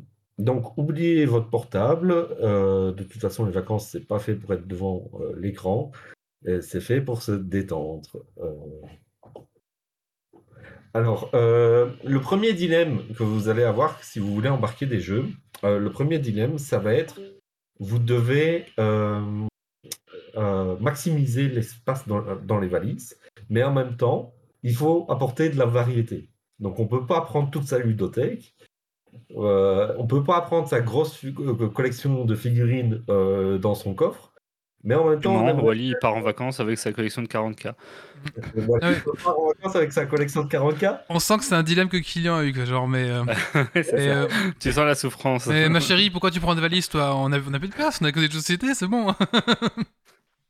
Donc, euh, moi, euh, justement, j'ai des trucs pour rég- régler ce dilemme. En fait, vous. Déjà- les enfants ailleurs. Non, pas les enfants. Bon, soyons sérieux. Le, le truc pour prendre un peu, allez, une dizaine de jeux, des petits jeux de cartes, vous les rassemblez tous dans une petite boîte à chaussures ou une boîte d'extension vide. Et en fait, vous, vous ne prenez pas toutes les boîtes parce que ça fait beaucoup de vide. Donc, vous les rassemblez sous sachet zip dans une seule grande boîte. Et donc, ça permet de, de gagner de l'espace dans, dans les valises, d'avoir une grosse boîte, euh, la boîte euh, jeu. Bon, ça, ça, peut, ça permet de varier. Ça marche aussi pour le transport de drogue. Merci de comparer mon loisir à la doc. euh, doc. Mais tu Euh, mélanges pas tout quand même. Ah, ça va, on joue à du Warhammer et du Magic dans le genre, on est pas mal non plus, t'inquiète. ouais. Donc, euh, oui, ben, tu fais ce que tu veux de tes vacances. Euh, donc, euh, je vous propose de. euh, il faut aussi privilégier les jeux de cartes et les jeux de dés. Donc, de toute façon, les jeux de plateau, vous ne ferez pas un jeu de conquête de, de 3 heures en, en vacances. N'oubliez pas les règles. C'est un peu con d'avoir un jeu et puis une fois sur place, on ne sait plus comment sont les règles. À la limite, un bon conseil, c'est de les télécharger sur son smartphone. Comme ça, vous n'êtes pas obligé de prendre la règle avec.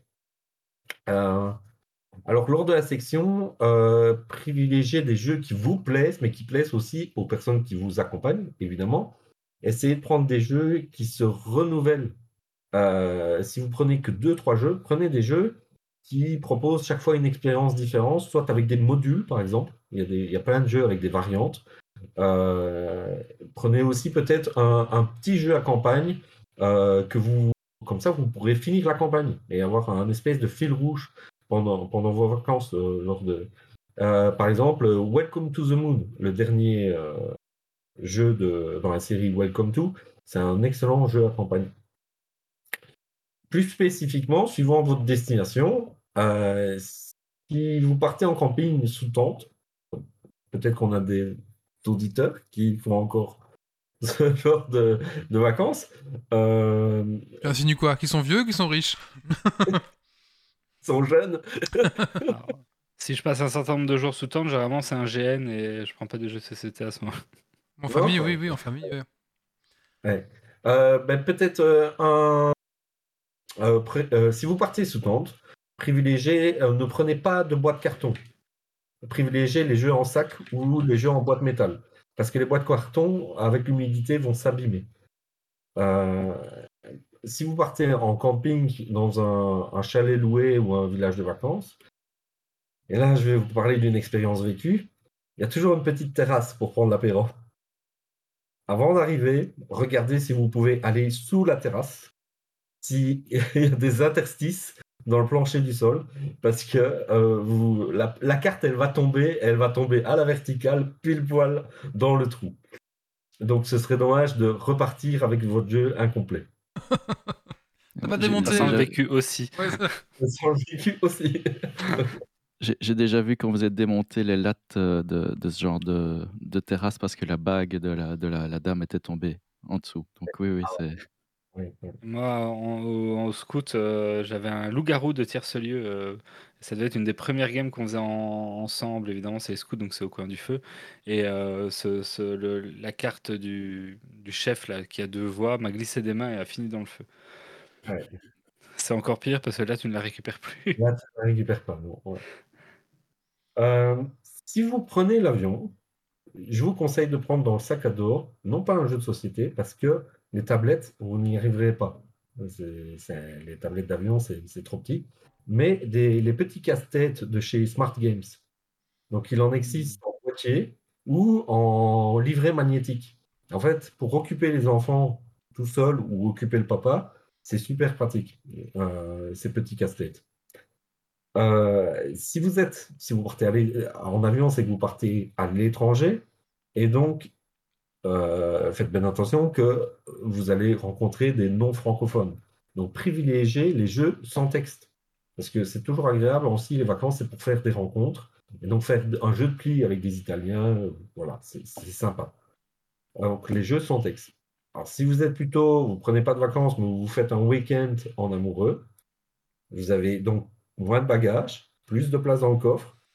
Prenez un- peut-être un plus gros jeu, un, plus gros jeu pla- plateau, et prenez-le en rapport avec la ville que vous allez visiter. Vous pouvez ainsi jouer à Bruges, à Bruges, à Troyes, à Troyes, à Orléans, à Orléans, à Carcassonne, à Carcassonne. Voilà. Euh, Si t'emmènes ta femme euh, à 3, c'est pas non plus, ça fait pas rêver quoi. Non, ça ne fait pas rêver, effectivement.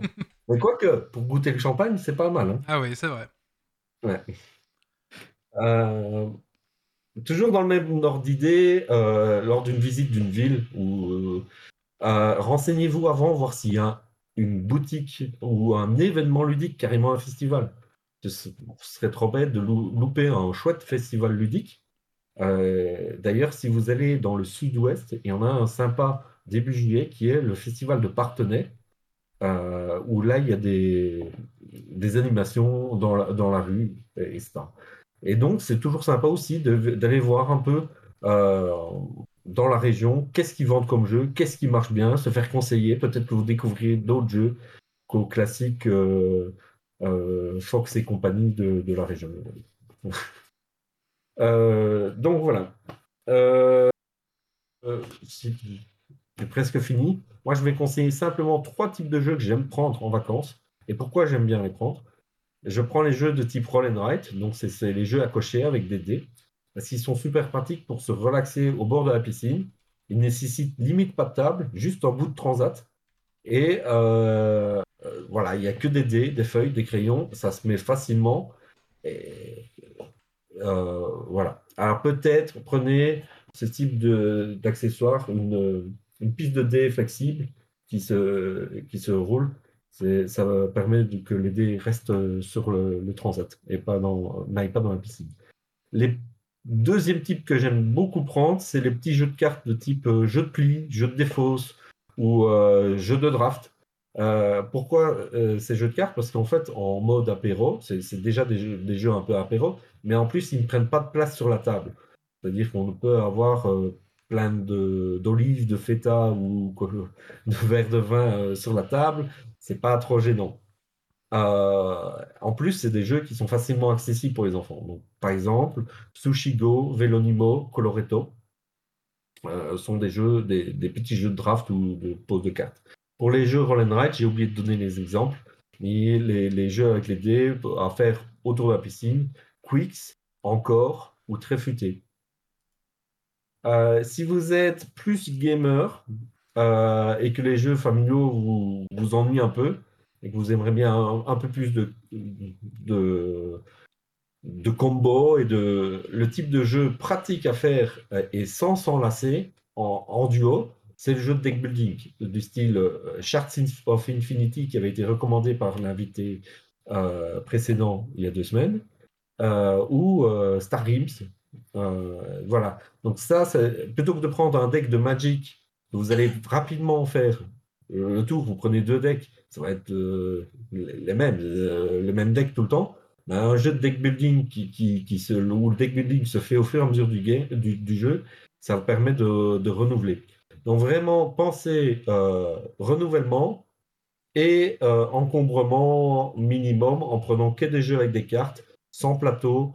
Voilà, c'est les deux conseils majeurs.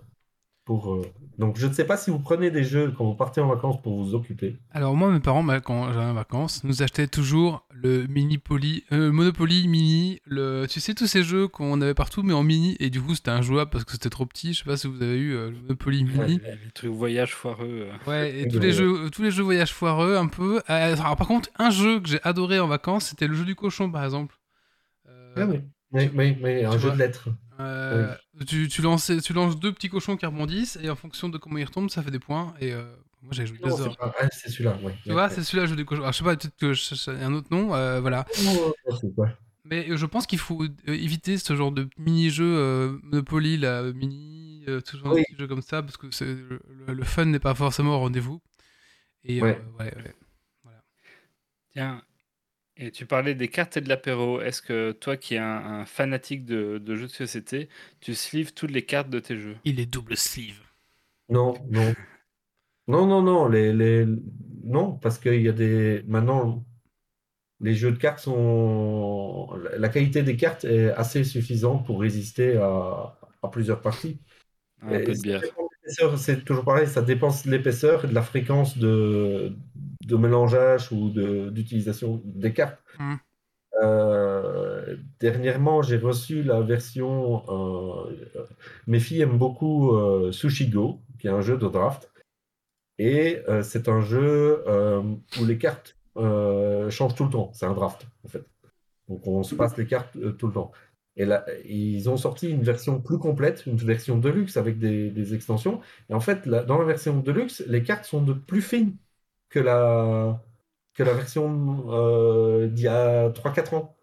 Donc, ça prend moins de place pour ça. Mais il y en a plus, il y a plus de cartes. Donc euh, voilà, il y a plus de, de combinaisons. Mais donc ça, c'est un jeu que je vais sliver parce que je vois bien qu'il y a, il y a- il y a un risque. C'est quand il y a un risque vraiment de, de, de plier la carte. Ou, voilà. Mais euh, Mais nous, on, on a souvent les, les petits casse-têtes que tu as cités euh, ce- dans, dans une petite boîte avec euh, des, des combinaisons de, de formes à, à réorganiser, des choses comme ça. ouais, Et puis c'est- sou- sou- souvent un simple jeu de cartes euh, tout à fait classique euh, pour, euh, pour faire des, des batailles ou des choses comme ça. Mais c'est vrai qu'en en société pure, euh, on n'a pas, pas tant que ça.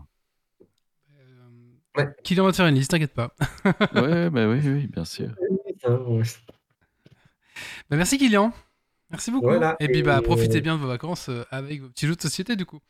Voilà. Et si vous partez en- pas en vacances et que vous euh, faites de l'élevage de fourmis, Oui. vous pouvez essayer le jeu euh, Myrmes, par exemple, de chez Istari. Ok, c'est quoi? C'est un jeu euh, de société de gestion d'une euh, d'une fourmilière avec les reines, les soldats et les, les ouvrières. Ah, ça m'intéresse du coup. J'y ai pensé, mais euh, c'est un très bon jeu. Il est, il est plus trop édité, mais il peut se trouver en occasion euh, facilement. ok, j'irai regarder ça, merci. bah voilà. Euh, on va passer à la suite. Est-ce qu'il y a encore des coups de cœur, des coups de gueule? J'ai oublié quelqu'un. Euh, Moi, oui, ouais, je vais faire un petit coup de. Euh, bah, non, bah, je veux que Kylian enlève le bras. Le bras. Alors, Kylian, un petit coup de cœur? Encore jeu de société, oui. Vas-y. Vas-y.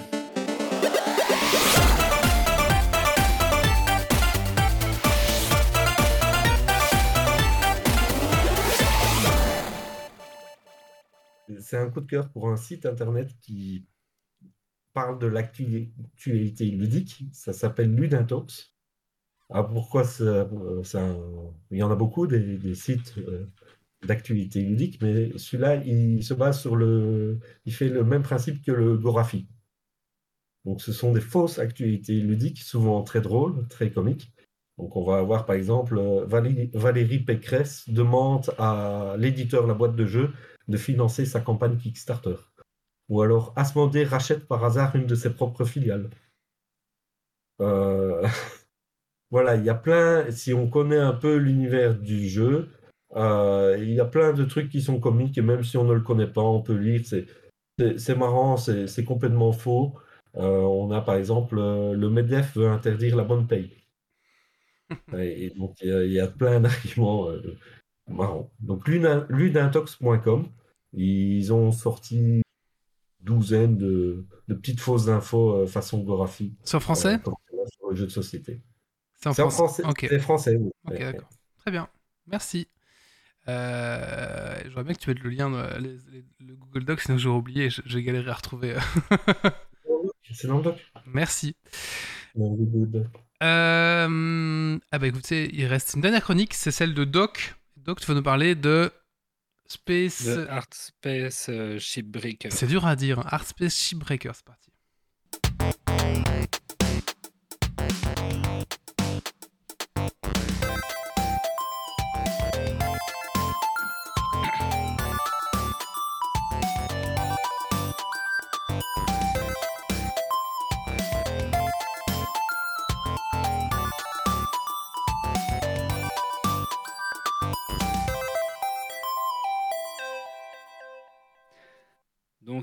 Space Chipbreaker, c'est un jeu PC qui est sorti en 1.0 tout récemment, le 24 du 5, mais qui a été assez longtemps en bêta euh, sur Steam.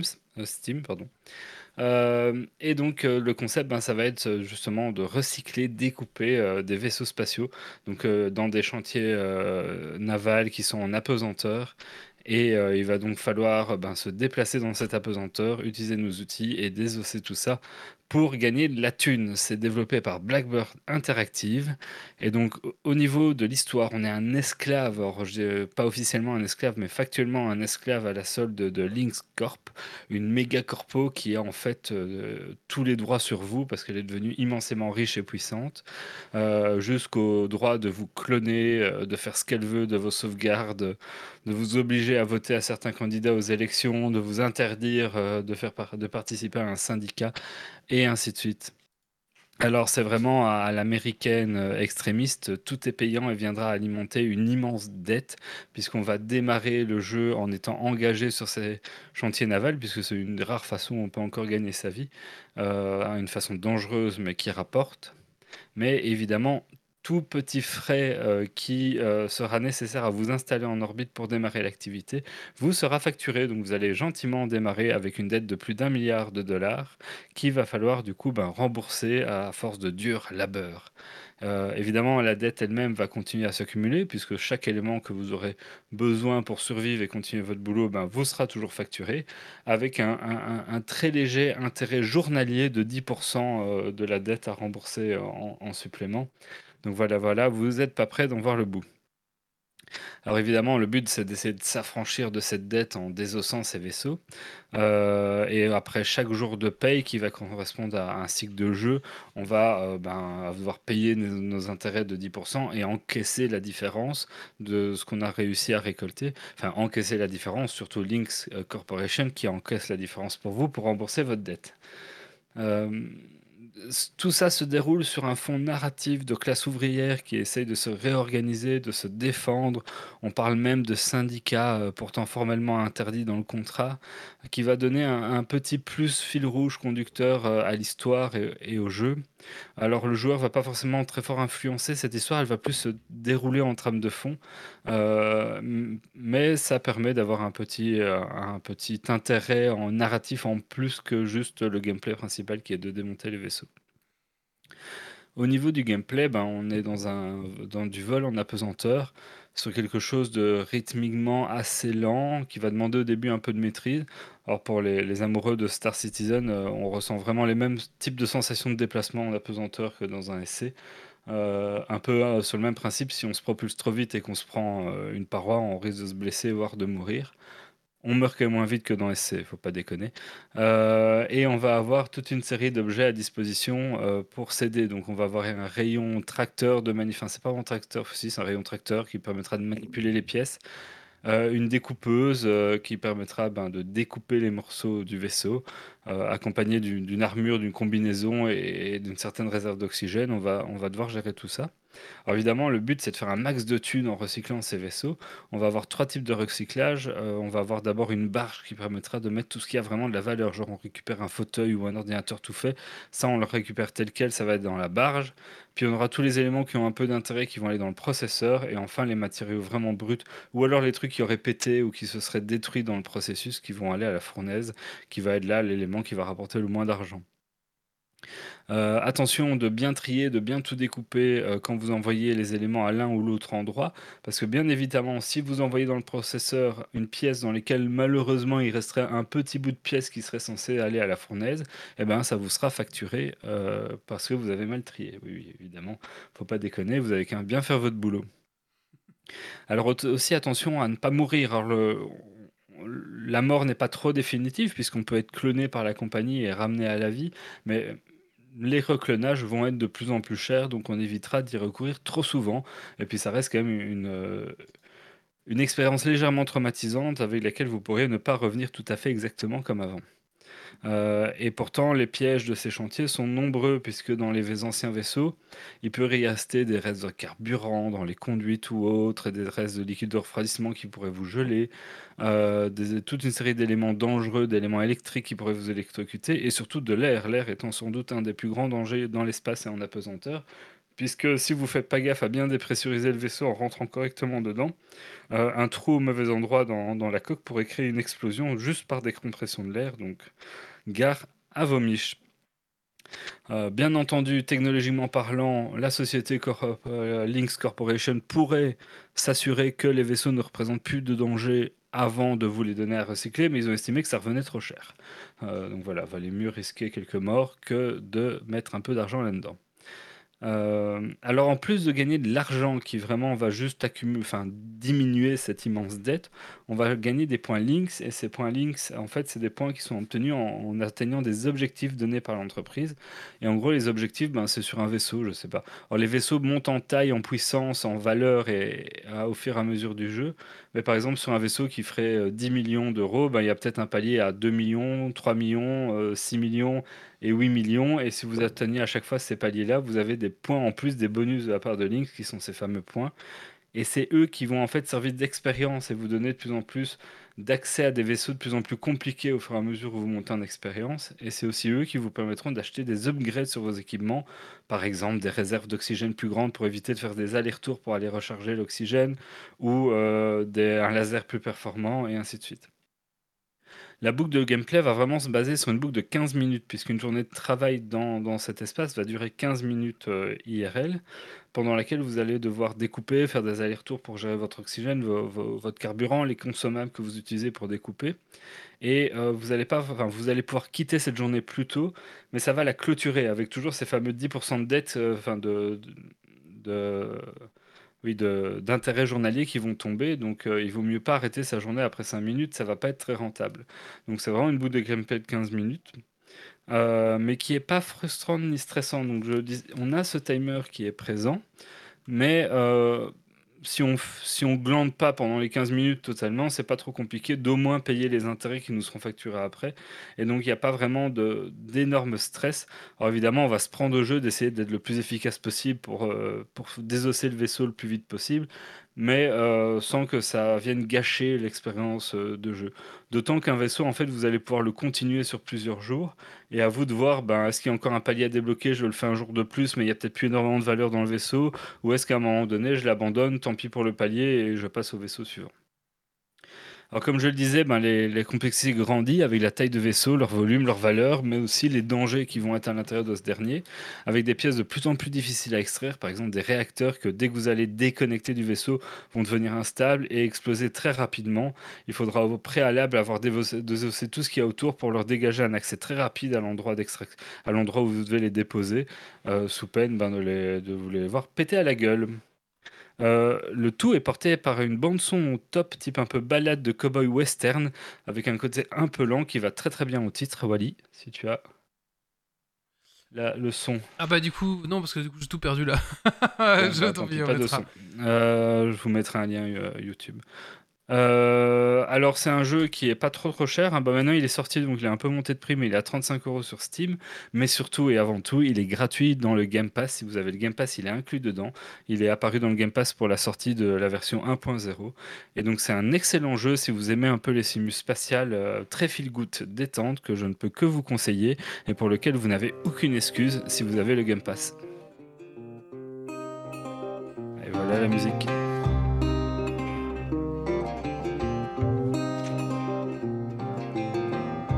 Voilà, très, un peu ce rythme lent, très feel good, euh, on désosse tranquillement nos trucs, pas de stress. Je trouve ce jeu très relaxant euh, en soirée après une dure journée de travail. Écoute, euh, c'est le prochain jeu, le jeu que je teste, je pense, parce que dans le Game Pass, de toute façon, donc euh, voilà. Y a pas de multi, c'est ça? Il n'y a pas de multi, me semble pas. Alors vous avez le mode campagne donc qui va dérouler. Vous avez un mode libre où en fait là il n'y a pas cette limite des 15 minutes, vous avez juste le vaisseau et le but c'est de, de le désosser tranquillou. Et euh, il y a un mode euh, journalier ou hebdomadaire, je sais plus, un peu défi comme ça, où en fait euh, vous allez euh, toutes les semaines ou tous les jours, c'est un nouveau et vous devez désosser un, un vaisseau particulier et c'est scoré et comparé euh, via euh, aux autres joueurs en fait. Ok. Sympa en tout cas. l'intégrer à Space Citizen. Je trouve, je pense euh, sincèrement que si euh, Star Citizen rachetait ce jeu pour en faire la partie euh, scavenging de, de leur jeu, ce serait pas une mauvaise idée du tout. Ouais, c'est vrai. ouais. C'est vrai, ce serait pas mal. Bah merci Guillaume. Puis si vous avez le Game Pass, allez-y, c'est gratuit. Enfin, c'est gratuit. Oui et non, mais enfin, vous l'avez déjà payé. Vous l'avez déjà payé. Bah écoutez, on va clôturer ici. Ah, est-ce que tu as un petit coup de cœur ou un petit coup de gueule du coup, Jérémy? Oui, du oui. coup, j'y ai repensé, j'avais coupé mon micro, Oui. pardon. Pas de souci. Euh, j'ai eu le, j'ai fait l'expérience dernièrement pour une fête de départ d'une collègue d'aller dans une ferme thérapeutique et de faire une balade avec des lamas. Et c'était vraiment une belle expérience au fil de l'eau, dans la forêt, avec deux lamas. C'est la première fois que j'en voyais euh, d'aussi près. Et ça a été... euh, Ah, mais je dois d'abord dire coup de cœur, en fait. Non, c'est C'est bon, ça. non, non, non, c'est coucou. c'est bon. Non, c'est bon, c'est bon, vas-y. J'arrive un peu... euh, Non, c'est très bien, c'est très bien, ouais. D'accord. Et du coup, ça a été vraiment une belle expérience. euh, Alors, c'est en Suisse, donc euh, je pense pas que le, le nom du lieu soit, soit, soit, soit utile, mais c'était vraiment une belle expérience. Si vous avez l'occasion de voir des lamas, c'est des animaux assez, euh, assez impressionnants. Mais c'est vrai qu'on est très peu écouté en Suisse. Euh, Bah après, la Suisse, il y a, il y a- il y a- la partie francophone représente combien? Bah, En Suisse, Oui. euh, on doit être 30%, 40% de la population. Oui, on est très. On est, donc là, la France en premier, ensuite en deuxième la Belgique, après l'Algérie, et après je sais pas. Mais en tout cas, oui, la, la Suisse n'est pas dans le top 3. Ah, Il faut partir à la conquête, alors. Bah oui, enfin. oui, oui, c'est ça, oui. c'est vrai que on a un marché On encore. Ça, oui, oui. Et on a, on a un Je vais marché. faire de la pub autour de moi. On a un marché encore en Oui, Suisse. ça, ça, on a besoin. Euh, ok, intéressant. Euh, ouais, et balade à lama, mais comment tu montes sur un lama du coup? Alors, on n'est pas monté sur les lamas, on était euh, avec eux, puis il y avait une histoire de hiérarchie entre les lamas, il y avait la sentinelle devant, le rassembleur derrière, enfin, Ah oui, on était dans la meute des lamas, c'était c'était marrant. Bah, Il y a Mac qui sont connus pour cracher, ça a été à ce niveau-là. Ah oui. Alors, il paraît que ça crache pas tant que ça, en fait, que c'est dans Tintin que ça a été démocratisé comme idée. et- Ouais. Si lama fait ça, euh, Saïli, euh, c'est comment C'est très un truc comme ça. Je ne sais pas, je ne sais pas faire. euh, Comment il s'appelait le petit dans J'ai oublié. Euh, bah écoutez, on va passer au Dragon Quiz Point pour finir ce podcast. Euh, et c'est Kylian qui nous l'a préparé. C'est parti, jingle.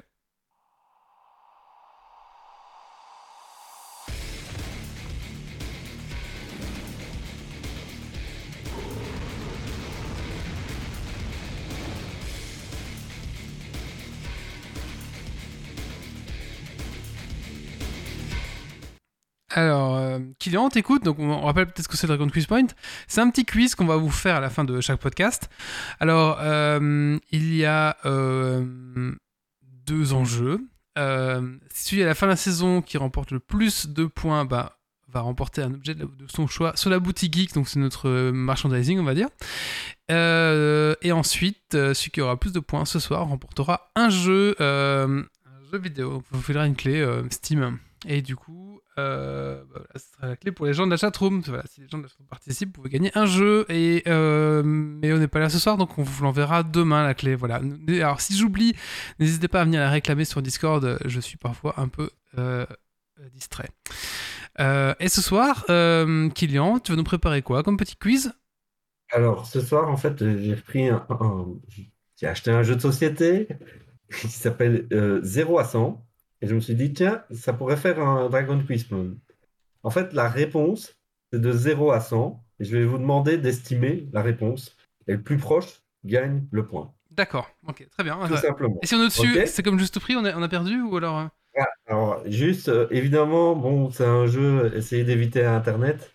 Parce que, euh, que c'est une estimation, on va dire. Donc, euh, c'est pour Doc comme ça on va chacun donner son estimation, il y en a qui pourraient avoir le temps d'aller voir sur Internet. D'accord. Très bien. Euh, du coup, euh, les quatre premières questions étaient un peu spéciales, euh, invité, chroniqueur, voilà. Donc je vais Du coup, pour par répondre à Wally, est-ce que si on est au-dessus, on a perdu ou c'est juste le plus proche? C'est le plus proche. D'accord, c'est pas juste au prix. C'est le plus bien. proche. Très bien. Donc, question pour Jérémy, qui va commencer à répondre, les autres estimeront. Quelle est la taille en centimètres de l'insecte le plus long du monde? Euh, Oui, d'accord, de l'insecte le plus long du monde. et donc la Ouais. réponse entre 0 et 100, c'est Et- ça Ok, C'est bon. donc en centimètres, euh, je- disons 60. 60. Wally? 80. Cito 38. Doc? 29. 29, ok. Je sais pas la chatroom si. Euh, dit il y a- 12. Petit qui dit qui dit 12, mais 12. s'il est seul à répondre, il sera le plus proche de la chatroom. Et c'est 62. C'est point pour, euh, pour euh, Jérémy. C'est Bravo. 62 là. Ok, d'accord. Il y a Bravo. un point pour Zito qui avait dit 12. Euh, Oufti, pardon, qui avait dit 12. Bravo. Euh, ah ouais, 60 quand même. Ouais, Je fais les points? Ouais, vas-y, tu peux faire les points, Doc. Ouais. Question suivante. Hein. C'est la spéciale Doc. Ah. Doc, combien y a-t-il de niveaux dans le jeu vidéo Super Mario Bros Super Mario Bros, je ne connais pas bien celui-là. Euh... 8. Euh, Jérémy Euh, Non, de six. niveau, pas de monde, je suis débile. Beaucoup plus. Ah, Oh, Niveau, niveau, ouais. ah, de niveau. 30. Wally Euh, 14. Zito 24. 40, moi j'aurais dû dire en fait. 40 Trop tard. Euh, Ouais, j'ai- compris point- monde euh, et pas niveau. C'est encore point pour Jérémy, c'est 32.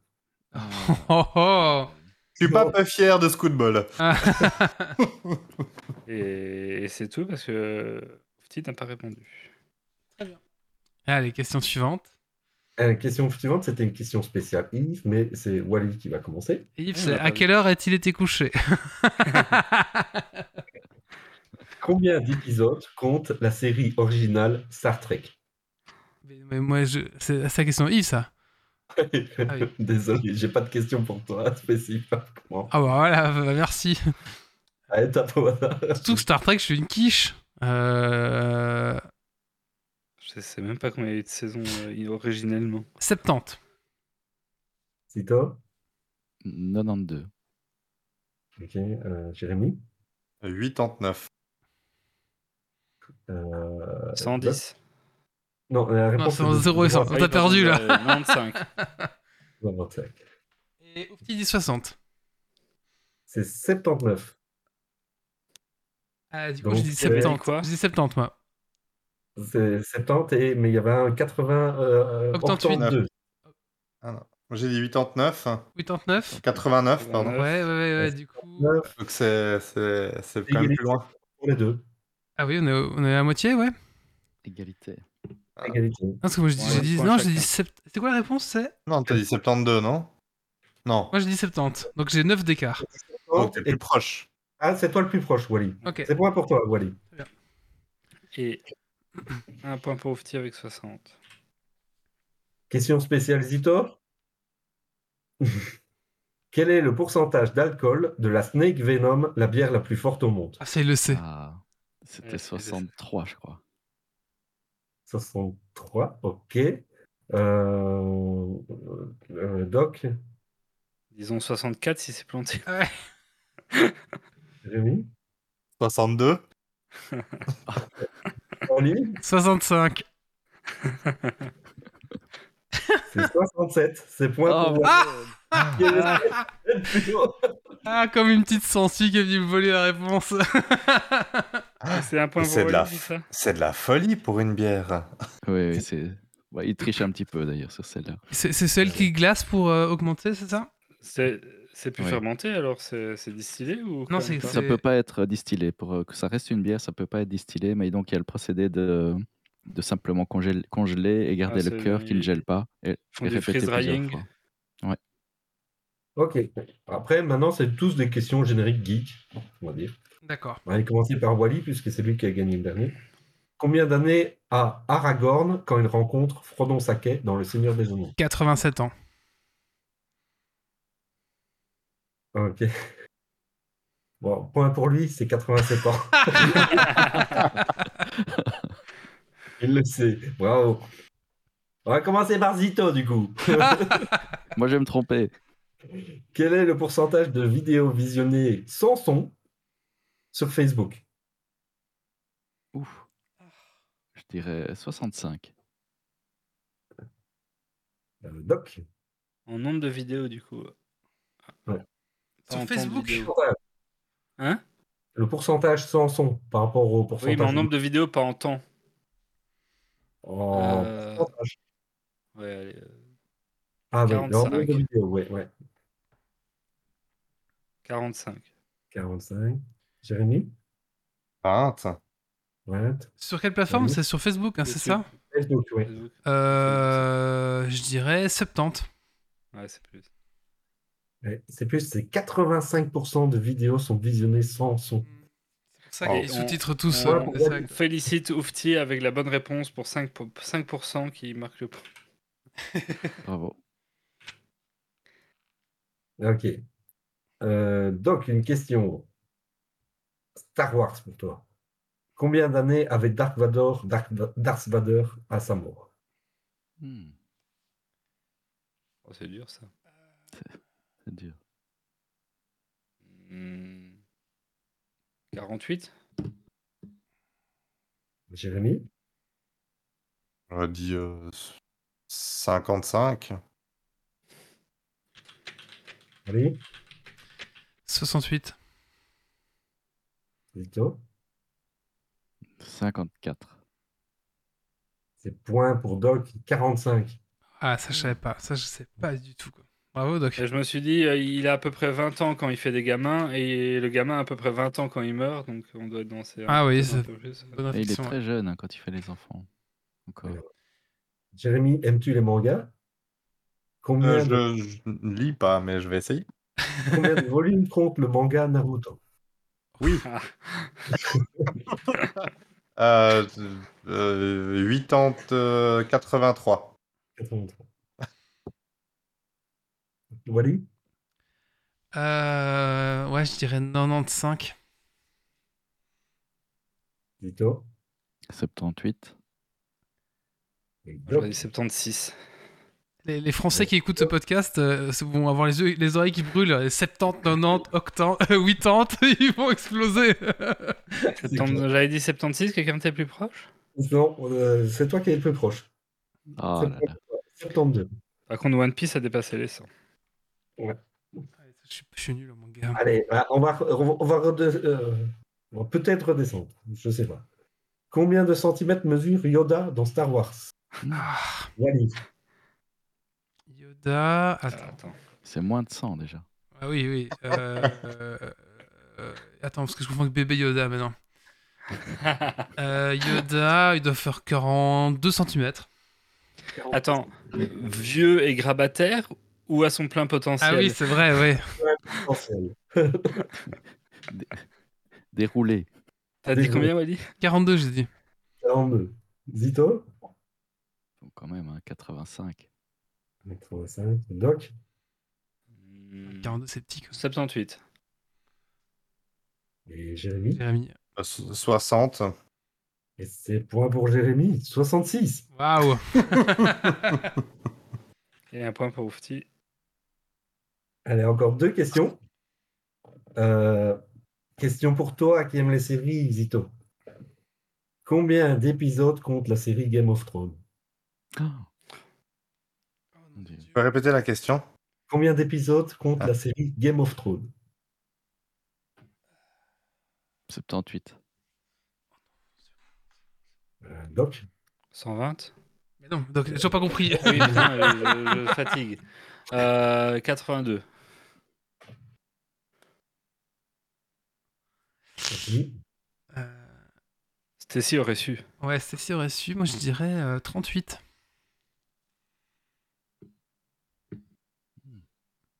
Il est en train de compter. Game of Thrones plus Game of 38. Thrones, Jérémy Combien d'épisodes? J'aurais dit 48. 48 et, et Wally? Je dis 38, moi. 38 C'est Zito qui est le plus proche avec sept- euh, 75. Ah, il y en a contre 73. autant. Ok, d'accord. 73 épisodes, il y en a autant, oui. Ouais. Mais on compte la saison 6 ou pas? Non, non, il y a une- Et il y a eu combien de saisons de il y a une saison 6, 5. 5 Non, ils ont jamais fini, il faudrait qu'ils le finissent un jour quand même cette série. Ouais, était bien. ça serait bien. Ouais, hein. Ah, c'est pas fini. La dernière Bon, saison finissait pas. Il y a- Non, il y a non, ils, ils sont arrêtés. Ah, il y a 8 saisons? Il y a 8 saisons. hein. Ouais. Ah. Oui, oui. Donc c'est pas des, des, des saisons de 20 épisodes alors? Non, c'est les petites saisons. C'est 12, ouais. Ah, j'avais en tête qu'il y avait que 6 saisons. Mais moi aussi, Ah, j'ai ça, fait. J'ai j'ai oublié en fait. Mais la T'as bien dernière fait. saison a été très très critiquée. Ouais. Mais oui, c'est pour ça que je regarde pas. J'ai ce même du cheval où tu sais il est plus ou moins dessiné et à la fin il ressemble à rien parce que c'est dans la saison. Allez, Doc, je te laisse le choix. Harry Potter ou Star Wars? Ah, c'est difficile. Et Harry Potter, on a déjà fait un Star Wars. Combien d'années avait Voldemort à sa mort dans le volume 7 d'Harry Potter?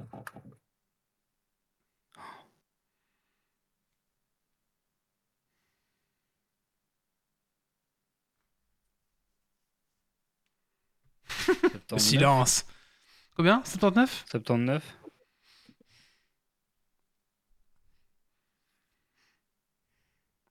Moi j'irais 38. 38 encore? Il y a beaucoup. Jérémy? 50 J'ai j'ai dit 45. C'est le point pour Doc. 71. Ah, il était aussi vieux Moi je pensais Ouais, qu'il était. ouais, parce que dans, dans les, les histoires où ça commence avec lui, euh, c'est beaucoup plus tôt euh, que, que les parents de, de, de Harry. euh. Je pensais qu'il était mort jeune, tu vois. Qu'il avait fait son. l'âge des euh, parents. Bah, déjà, il, il est vivant au moment où les parents meurent euh, et Harry naît, donc il y a déjà au Ah, moins tout ce ouais. temps-là. Et à ce moment-là, il est déjà quand même relativement vieux. Mm, Ah oui, c'est vrai. Il est malin ce doc, il réfléchit trop là. Il est brillant. Allez, les points, Doc. deux points. hein. Euh, enfin, euh, donc, euh, en récapitulatif, merci pour le quiz qui était très sympathique. euh, euh, mais bon, euh, est-ce que vraiment on doit te féliciter alors que tu n'as fait ça que pour faire découvrir un jeu? Et il s'appelle comment le jeu? Nier les oreilles des Français. Le 0 il s'appelle euh, 100, non? C'est comment il s'appelle le 0 jeu à 100 simplement 300, oui. En fait, le principe de jeu, c'est on a un peu comme un timeline. Je ne sais pas si vous connaissez Ouais. ce Mhm. On va placer euh, l'équipe qui a réussi à se rapprocher le plus peut se débarrasser d'une d'une de ces questions. Et en fait, on, on a une cible, un numéro au centre de la table, et on doit se- euh, sélectionner la meilleure question qui se rapproche le plus. Ouais. Ouais, Et c'est- un peu différent en, en jeu de société. On avait joué après un Geeks League, il me semble. hein. Très bien. mais- Donc, en, Les points. Les points, donc euh, pour la chatroom, ben, c'est Oufti avec euh, 8 points, puisqu'il a été seul à jouer. Alors il disait qu'il méritait pas le jeu, mais si, il est resté, il a été attentif et il a participé, donc bien sûr qu'il mérite le jeu. Euh, sinon, ben, Jérémy met 3 points, Wally 4, euh, moi j'en mets 3, Zito en met 1, et il faut rajouter euh, Kylian avec 3 points pour la préparation. Ben, merci pour le petit quiz. Ben, écoutez, Ouais, euh, on va clôturer ici ce podcast. Euh, alors- ça où dans les notes Oui, euh, bah, on, a, on a un truc exprès Dragon Quiz euh, dans le Discord. Juste- Justement, en parlant du Discord, euh, je vous invite à rejoindre notre Discord de Geeks League si ce n'est déjà fait. Il faut savoir que bon, on tient un peu une veille techno et puis on discute un peu de tout. Ça parle de Warhammer, ça parle de Magic, ça parle de plein de choses, de, de- de technologie, de sécurité. Donc voilà. Et puis voilà, si vous avez des questions à nous poser parfois ou même dire ce que vous avez pensé du podcast, ça se passe sur le Discord. On essaye un petit peu de, de- de- de se concentrer là. Euh, avant de finir, bah, j'aimerais encore remercier notre invité. Merci à toi, Jérémy, d'avoir participé au podcast. Merci pour l'invitation, c'était hyper chouette. Bah écoute, avec plaisir. Et n'hésitez pas à aller voir sa chaîne euh, YouTube qui s'appelle Fourmis des Plaines. Voilà, c'est vraiment sympa. Et euh, allez-y, vous allez passer plein d'heures dessus, je pense. Euh, Vous n'avez pas fait Dragon Quest Point ou 241 ou on a oublié de le noter? On a peut-être oublié de noter. Euh, faudrait qu'on retrouve, faudrait réécouter. Euh, le prochain podcast ne sera pas dans 15 jours, mais dans 3 semaines, parce que je suis en vacances, tout simplement. Donc, euh, rendez-vous le 1er juillet de mémoire pour le Geeks League numéro 243. Ça sera le dernier Geeks League avant notre pause estivale.